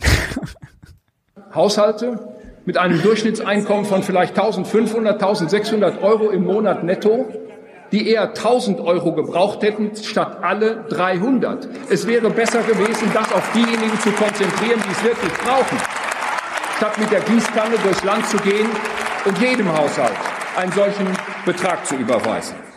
Ich will eine zweite, ich will eine zweite Entscheidung nennen, die in der Presseberichterstattung, wie ich finde, bedauerlicherweise etwas zu sehr in den Hintergrund getreten ist. Die Entscheidung, den Tarifvertragsparteien das Angebot zu machen, einen Einmalbetrag von 3000 Euro zu verabreden, der dann steuer- und abgabenfrei ist, ist richtig. Und ich will von dieser Stelle auch den Tarifvertragsparteien sagen, nehmen Sie dieses Angebot in Anspruch, damit Sie jetzt möglichst schnell den privaten Haushalten mit einer solchen Einmalzahlung helfen. Das ist eine richtige Entscheidung dieser Bundesregierung. Aber meine Damen und Herren, das sind doch alles.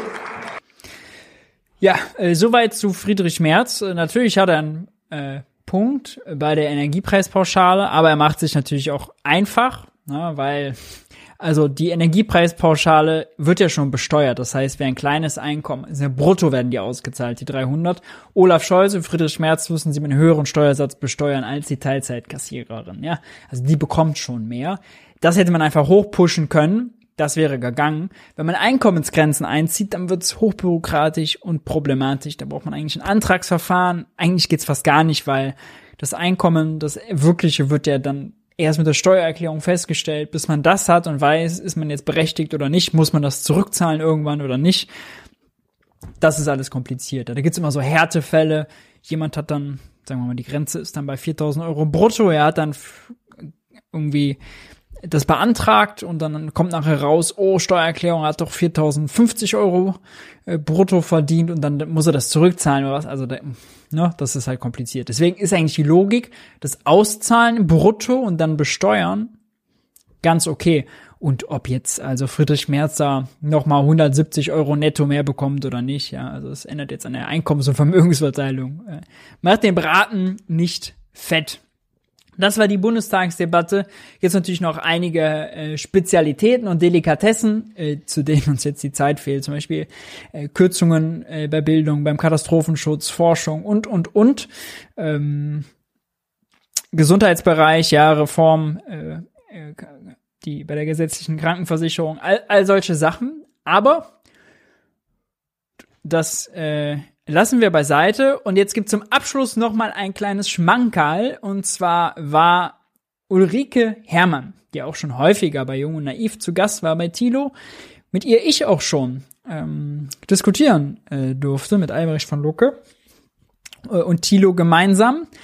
In, äh, und Ulrike Herrmann war mit ihrem neuen Buch, genau, geladen zu Gast äh, bei Lanz und eben hat sie mit Frank Thelen diskutiert. Und auch hier ist Ausgangspunkt die äh, Pleitewelle und Thelen berichtet von seiner eigenen Pleite und dann sprechen sie darüber, wie man das denn jetzt verhindern sollte.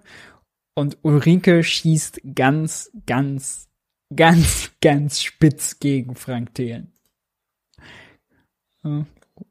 Ich mache nochmal kurz zurück. So. Also wenn es gut läuft. Ja, jetzt gucken wir doch mal äh, von den Insolvenzen in Deutschland, wie viel werden denn davon fortgeführt und mhm. sind danach noch erfolgreich? Das ist, glaube ich, eine sehr kleine Zahl. Die Insolvenzquote ist eine Katastrophe. Also wenn man äh, Schulden hat gegenüber einem Unternehmen, was insolvent ist, dann bekommt man im Durchschnitt irgendwie 2, irgendwas Prozent. Also das ist einfach kein tolles Szenario. Was immer viel wichtiger ist, genau das. Wenn wir da reinlaufen, weil wir eine mangelhafte Energiepolitik haben und sagen, okay, wir können jetzt die Bäcker, jetzt nehmen wir die mal wirklich, weil es aus dem Interview war, als Beispiel nicht pleite, insolvent gehen lassen, dann machen wir einen Schutzschirm mhm. und überweisen denen Geld. Mhm. Problem ist. Ob das als Kredit ist oder als Zuschuss? Nein, nein, das ist mir total egal. Ist krass, dass er hier sagt, das ist ihm egal, weil für die Unternehmen ist das natürlich ein krasser Unterschied. Zuschuss heißt, die müssen es nicht zurückzahlen, Kredit heißt, die müssen zurückzahlen. Ja. Äh, machen extrem Unterschied, auch beim Corona-Hilfsprogramm extrem Unterschied gemacht. Gut, er sagt, ist ihm egal, weil äh, Thelen will einen anderen Punkt machen. Erstmal, wir können nicht immer weiter Geld drucken. Wir haben die exzessive Gelddruckpolitik jemals. Und was dann passiert, ist die Inflation. Das heißt, wenn ich immer mehr Euro oder Dollar drucke, dann ist der einzelne Euro weniger wert. Also das Brötchen will dann auf einmal nicht ein Euro, sondern zwei Euro haben, weil wir ganz, ganz viele davon produziert haben. Und das ist nicht diese, diese lustige Geschichte, wir drucken einfach immer mehr Geld und das löst die Probleme, sondern die Realwirtschaft bildet das nicht ab und genau wie jetzt, wie wir es sehen, reagiert sie mit einer Inflation von 9 Prozent. Wir haben eine Sollinflation von 2 Prozent. Das heißt, wir müssen die Zinsen anheben. Das haben wir jetzt getan, langsam. Ich glaube, wir hätten das schneller tun müssen, die FED und die EZB. Und was passiert dann? Genau, dann haben wir auch andere Probleme, wenn wir die Zinsen anheben, weil wir eben nicht mehr an das Kapital kommen. Dann haben wir vielleicht noch mehr Insolvenzen. Also diese Lösung, wir drucken Geld, habe ich bei Covid noch akzeptiert. Da hatten wir auch gewisse finanzielle Reserven. Aber jetzt wissen wir ja, wenn die höchste Inflation seit Dekaden, jetzt können wir nicht einfach sagen, da hauen wir noch ein paar Dollar oder Euro raus. Das geht nicht. Gut, aber was auch nicht geht, ist, den industriellen Kern dieses Landes jetzt Nee, vor unter allen die Wupper gehen zu lassen. Ne? Katastrophe. Ja, das meine ich doch auch. Vor allen Dingen, glaube ich, äh, ich, es tut mir total leid, Ihnen zu widersprechen, aber äh, Ich bezweifle, dass es Ulrike wirklich leid tut. Sind wir hier. genau. Das wird Aber heute Abend noch häufiger passieren, fürchte ich. ihre- Ja. Aber, jetzt dran gewöhnen. äh, ja, aber ich finde, dass Ihre äh, Analyse der Inflation völlig falsch ist. Mhm. Weil äh, die Analyse der Inflation, äh, also Inflation entsteht nicht dadurch, dass der Staat sich verschuldet hat, sondern die Inflation entsteht dadurch, wir sind alle dabei, dass die Energiepreise so teuer werden. Und die Energie wird so teuer, weil Putin gerade die Pipelines äh, zudreht. So der ganz wesentliche Treiber der Inflation ist sind Nahrungsmittel, weil die auch so viel Energie äh, brauchen, um hergestellt zu werden, Mhm. und die Energie an sich. So und da äh, ist jetzt also die Produktion von äh, Schulden durch den Staat äh, nicht das zentrale Problem. Was Sie daran sehen können, dass der Schuldenstand im Augenblick ungefähr bei 66 Prozent der Wirtschaftsleistung ist. Das ist wenig, das ist fast Maastricht. Ne? Mhm. Da sehen Sie schon, äh, die Probleme der Inflation sind die Energiepreise.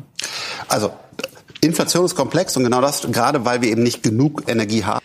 Inflation ist komplex, sagt er. Was ich lustig finde, weil es ja ein Widerspruch ist. Vorher sagt er einfach, Inflation ist das Verhältnis von Geldmenge zu Gütermenge. Und wenn der Geldstapel größer wird als der Güterstapel, dann ändert sich das Verhältnis. Dann werden die Güter teurer und das Geld entsprechend weniger wert, als gäbe es irgendwie so einen Mechanismus, ja. Becker Lutze guckt, wie sich die Geldmenge äh, entwickelt, checkt irgendwie Statistiken im Internet bei der Europäischen Zentralbank sagt dann, ah, oh, jetzt hat sich das Verhältnis genau um 7,5 Prozent geändert, also werde ich meine Brötchen um 7,5 Prozent teurer machen. Merkt man selber, ja, also mit, mit der Wirklichkeit hat das nicht viel zu tun.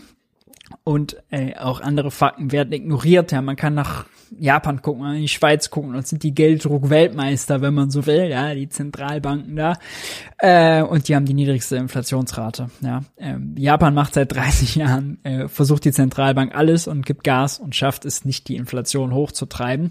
Also, dieser ganz stumpfe, ja, unterkomplexe Zusammenhang, wie er äh, Thelen hier unterstellt, mehr Geld gleich mehr Inflation, mehr Schulden gleich mehr Inflation.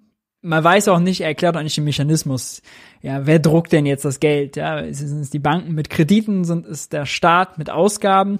Das, das ist außerdem sehr häufig, wird das, äh, äh, wird auch das, ja, da kommt da so eine, so eine Marktgutstaat-Schlecht-Logik raus, weil Staatsschulden werden verteufelt, private Bankkredite aber nicht. Weil er sagt ja, die Firmen kommen dann nicht mehr an Kapital, wenn Kredite teurer werden. Das wäre schlecht, das führe zu äh, Insolvenzen.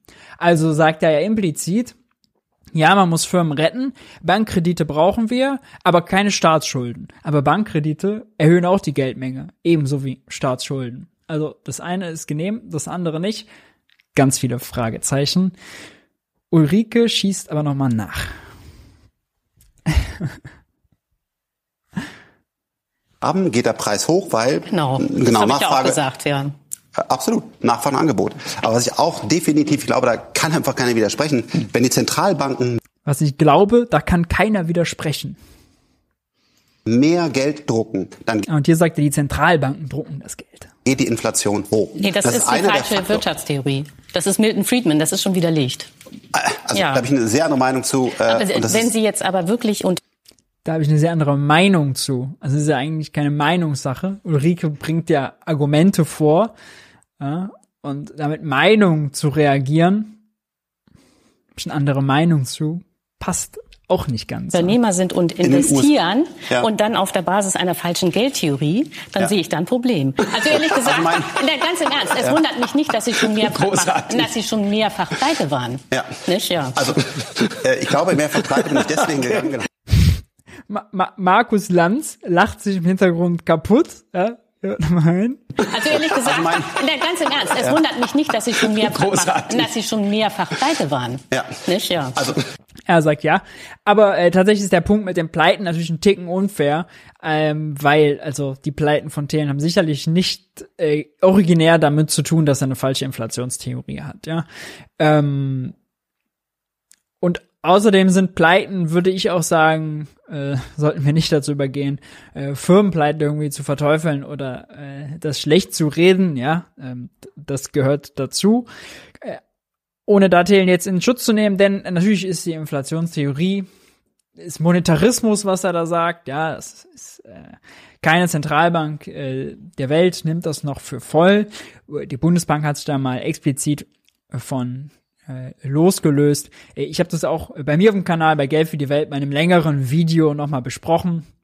Äh, war aber, muss man sagen, und damit kommen wir auch äh, langsam zum Ende, äh, sehr erhellend oder sehr belebend, das mal in der deutschen Talkshow vor Millionenpublikum auszudiskutieren. Ja, und gut, dass Ulrike Herrmann da mal widerspricht, weil sehr häufig wird eben das mit der Geldmenge, ja, dieser alte Mythos noch vorgetragen und geht unwidersprochen durch.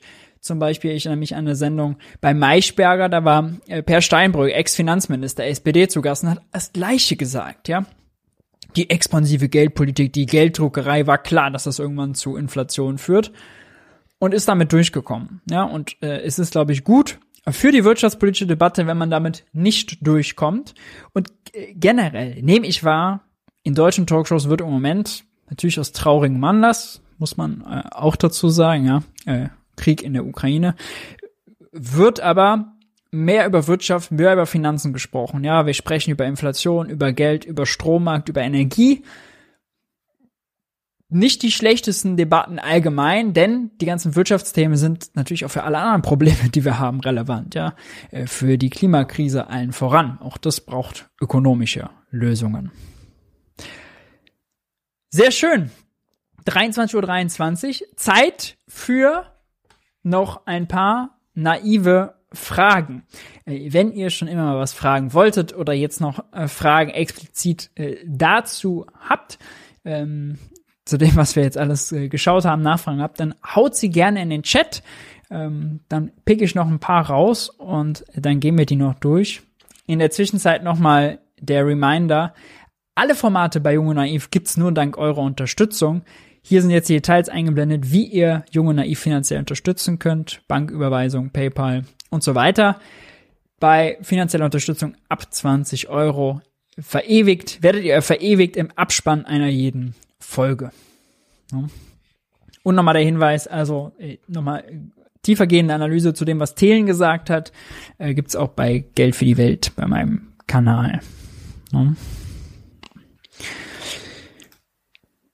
Milchdealer fragt, bist du beim finanzpolitischen Jugenddialog dabei? Der wird organisiert von Fiscal Future äh, ist auch äh, überparteilich. Äh, jetzt bald in Berlin in zwei Wochen an dem Wochenende, genau. Und äh, da bin ich auch dabei und mache einen Stand zum Thema Inflation. Genau. Äh, kann ich nur empfehlen, äh, sich da anzumelden oder zuzuschalten. Ich weiß gar nicht, ob es übertragen wird. Fiscal Future ähm, veranstaltet das. Sehr interessant. Um, drum, drum, drum.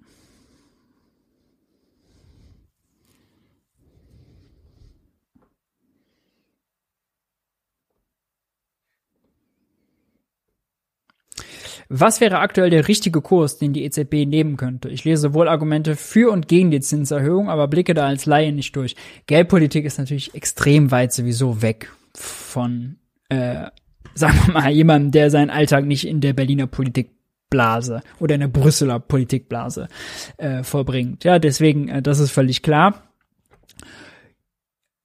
ich habe ein Interview bei NTV gegeben, wo ich gesagt habe, die EZB sollte den, die Füße stillhalten, soll die Zinsen eher niedrig lassen, weil also aus dem Angebotsschock kann man sich eigentlich nur raus investieren und man muss Zeit kaufen, ne? also Entlastungsprogramme schnüren und äh, investieren in Gebäudesanierung, wir müssen Wärmepumpen einbauen, wir müssen Windkraftanlagen bauen, Solarpaneele auf die Dächer bekommen und, und, und. LNG-Terminals äh, auch bauen. Und das braucht alles Geld, ja. Äh, staatliche Investitionen und private, die teurer zu machen mit äh, Zinsen, ist das Gegenteil von dem Investitionsanreiz. Auch Lindner sagt immer, wir brauchen Investitionsanreize. Ähm, deswegen würde ich sagen, wie auch am Anfang hier in, äh, heute in der Sendung gesagt, also eigentlich müsste die Einsicht kommen, die EZB ist überfordert mit ihrem Inflationsmandat. Sie kann alleine nicht die Inflation steuern, nicht ihr Inflationsziel von zwei Prozent jedes Jahr äh, zielsicher erreichen, weil sie nicht die richtigen Werkzeuge im Koffer hat. Äh, Robert Habeck, Hubertus Heil, Finanzminister Lindner, Kanzler Scholz, die alle haben viel größere Werkzeuge zum Teil. Man denke nur an Habeck, ja, mit Reformen beim Strommarkt. Das macht natürlich auf die Inflation das einen viel, viel größeren Einfluss, als Geld teurer zu machen, ja. Äh, da sollte man die Aufgabe Inflationsmandat und Inflationssteuerung doch teilen. EZB sollte die Füße stillhalten. Genau.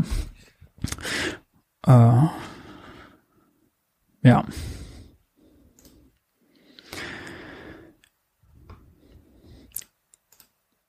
Wie hängen Leitzins und Bauzins zusammen? Warum sind die Bauzinsen stärker gestiegen als der Leitzins? Die Bauzinsen nämlich ungefähr verdreifacht tatsächlich, der Leitzins ja noch nicht.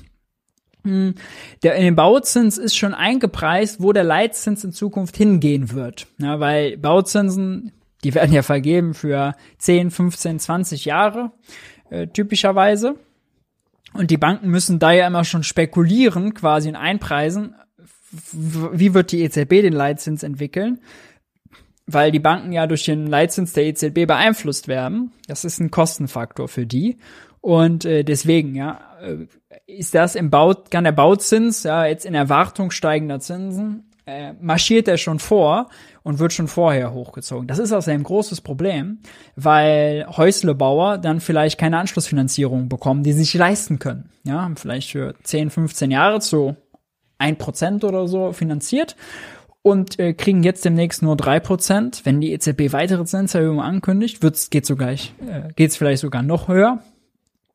Und wenn sie dann die Anschlussfinanzierung sich nicht mehr leisten können, ja, vielleicht sogar Einnahmen wegbrechen, äh, weil äh, sie vielleicht ihren Job verlieren in, in der Winterrezession, äh, dann wird das übel. Dann fallen Kredite aus und dann haben wir nicht nur das Risiko oder haben wir nicht nur die Energiekrise, ähm, sondern haben wir vielleicht auch das Risiko, äh, dass wir uns wieder um Banken kümmern müssen ja, und äh, Finanzkrise bekommen.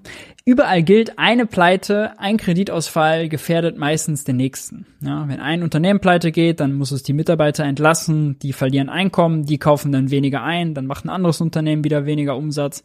Und genauso ist es häufig auch bei der Kreditvergabe von Banken. Fallen die ersten Kredite auf, sagen die Banken, oh, da müssen wir jetzt vorsichtig sein, dann nehmen sie höhere Zinsen als Risikoaufschlag, dann können sie es noch mehr nicht leisten, ja, und so geht quasi eine Abwärtsspirale los, die sehr gefährlich sein kann. Maurice, Thema Staatsschulden, gibt es einen Unterschied zwischen Inland- und Auslandsverschuldung? Ja, einen ganz großen, einen ganz grundsätzlichen. Denn Inlandsverschuldung heißt Verschuldung in eigener Währung. Ein Staat kann seine eigene Währung natürlich selbst herstellen. Wo soll sie sonst herkommen? Ja, äh, in eigener Währung kann ein Staat nicht pleite gehen, das ist unlogisch. Das Währungsmonopol für die Eurozone ist ein bisschen komplizierter, weil sich 19 Länder eine Währung teilen, aber man denke an die USA, wie sollte die USA in US-Dollar pleite gehen, wenn das doch ein Monopol ist, das die US-amerikanische Zentralbank herstellen kann? Macht keinen Sinn. In Auslandsschulden kann man aber natürlich sehr wohl pleite gehen. Da ist der Staat quasi wie wir als äh, als Privater, ja, ist man Währungsnutzer die Währung kann man nicht selber herstellen, die muss man erst einnehmen, um sie ausgeben zu können. Da gibt's natürlich äh, das Risiko, pleite zu gehen. Was hältst du ganz allgemein gesagt vom Mitte, links, links, Mitte, Rechtsspektrum, gerade aus wirtschaftspolitischer Sicht? Äh, ja, ich finde, da gibt's noch ein paar mehr Achsen, die man da einziehen kann. Ähm, links, Mitte, rechts äh, ist eigentlich zu stumpf. Ja, ist eigentlich äh, zu stumpf.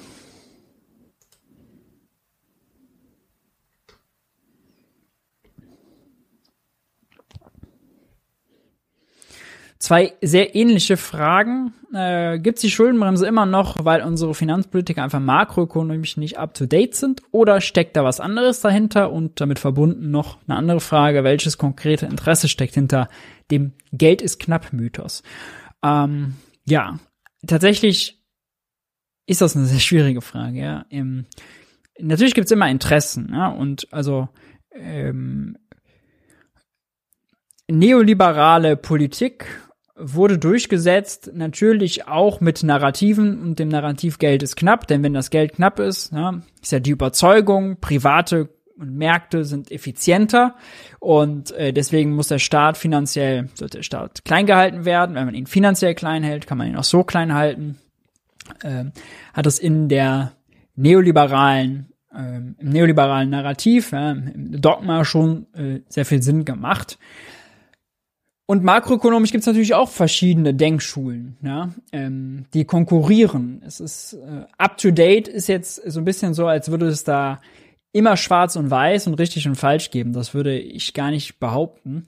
Aber ja, es ist äh, für die Denkschulen, Neukeynesianismus, äh, auch immer noch Neoklassik, ja, das sind so die äh, prominentesten und dominierenden.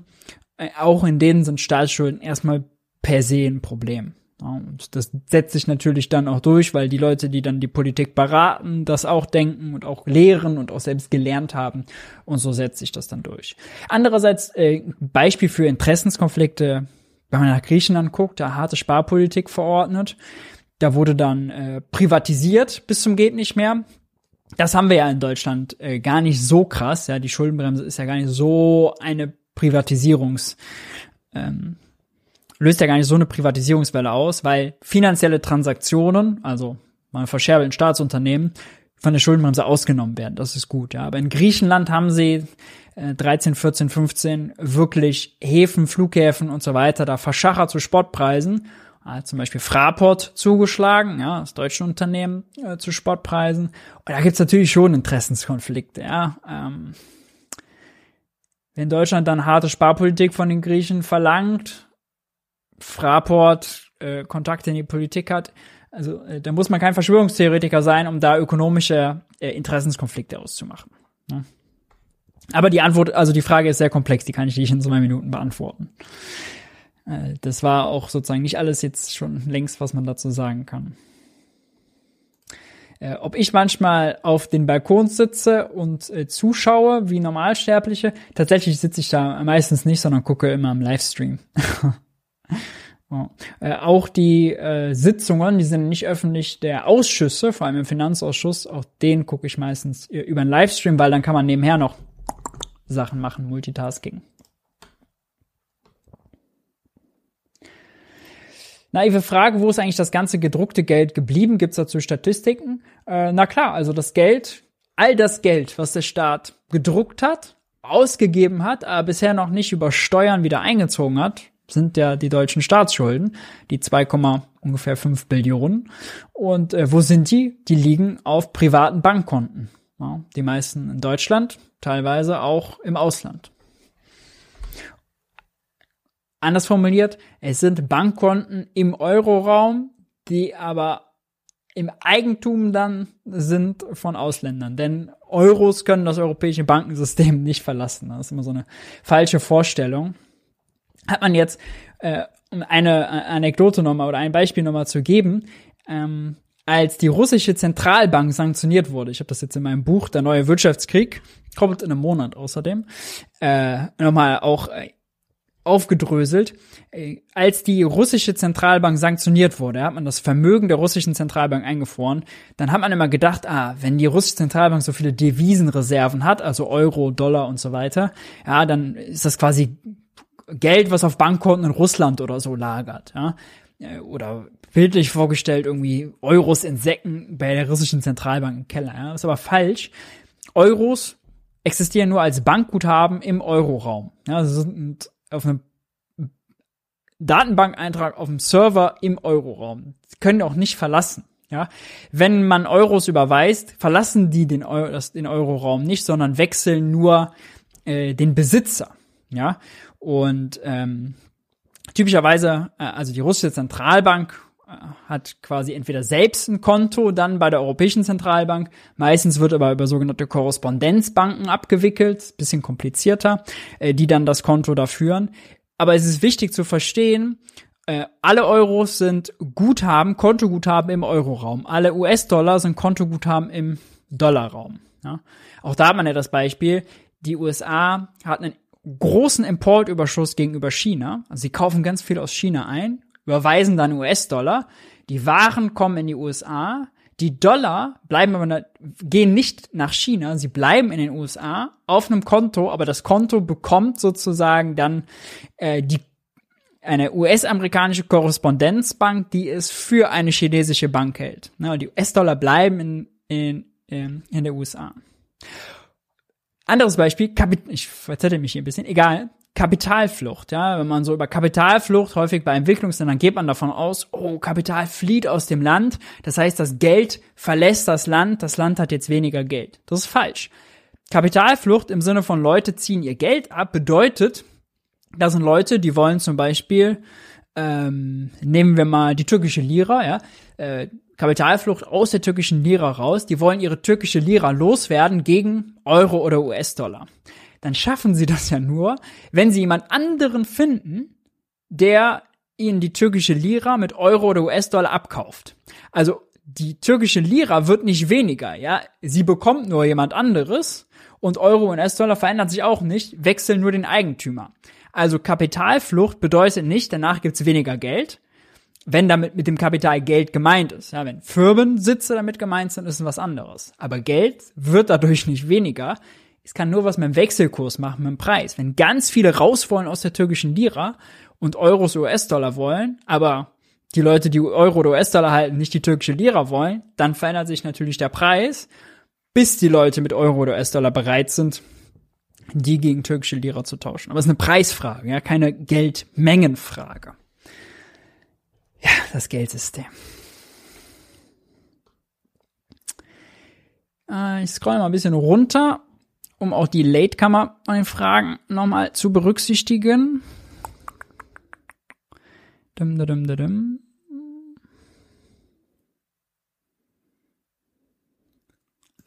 Naive Frage. Äh, wie würde es sich auf die Inflation auswirken, wenn wir keine Steuern mehr erheben, sondern jedes Jahr einfach genug neues Geld drucken? Wozu dann nach Steuern? Äh, Geldmenge ist ja nach MMT egal. Äh, Geldmenge ist egal, weil Geldmenge macht nichts, ja. Geldmenge ist ein Stapel. Ist vorstellend, all das Geld, was wir im Geldbeutel auf unseren Bankkonten haben, ja, holen wir da ab, werfen das auf einen Stapel, das ist dann die Geldmenge. Das macht aber nichts, ja. Das ist eine Bestandsvariable, da passiert nichts mit das Geld muss man ausgeben, dann wird's zur Flussvariable, dann wird's Nachfrage. Also müssen wir uns um Nachfrage kümmern.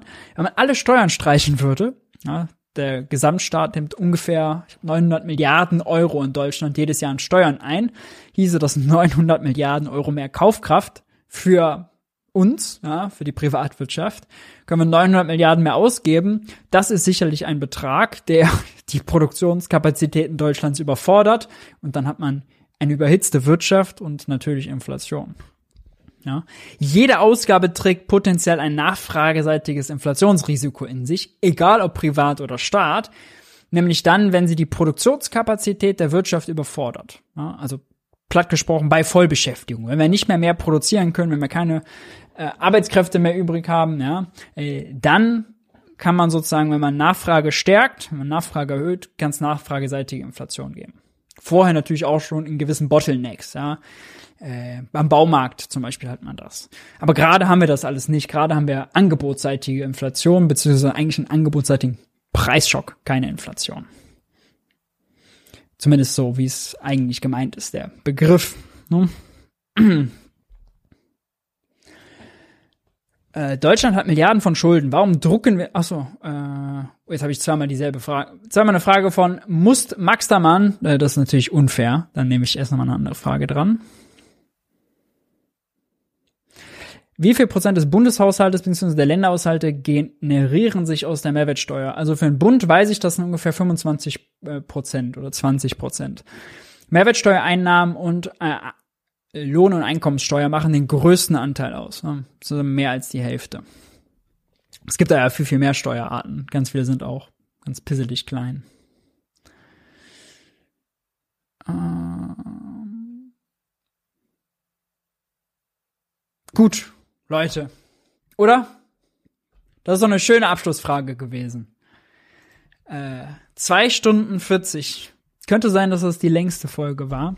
Ich hatte mir heute mal vorgenommen, äh, wir machen mal 90 Minuten, aber das war natürlich illusorisch. Illusorisch. Danke, dass ihr am Start wart. Äh, wenn euch das gefallen hat, lasst gerne gleich ein Like da, schreibt einen netten Kommentar. Äh, wir sehen uns nächste Woche Montag wieder. Nochmal die Programmhinweise. Donnerstag hat Thilo den Spitzenkandidaten der FDP in Niedersachsen zu Gast. Am Freitag den Ministerpräsidenten Stefan Weil. Ja, Themenspezial Landtagswahl Niedersachsen. Checkt das gerne aus. Ansonsten nochmal äh, vielleicht der Verweis, das Themenvideo bei Geld für die Welt äh, oder das Buch Der neue Wirtschaftskrieg, äh, was in circa einem Monat kommt, aber jetzt schon vorbestellbar ist. Ähm, ja, danke für eure Fragen, danke für, euren, äh, für den Chat. Macht's gut, haltet die Ohren steif. Wir sehen uns nächste Woche wieder. Ciao, ciao.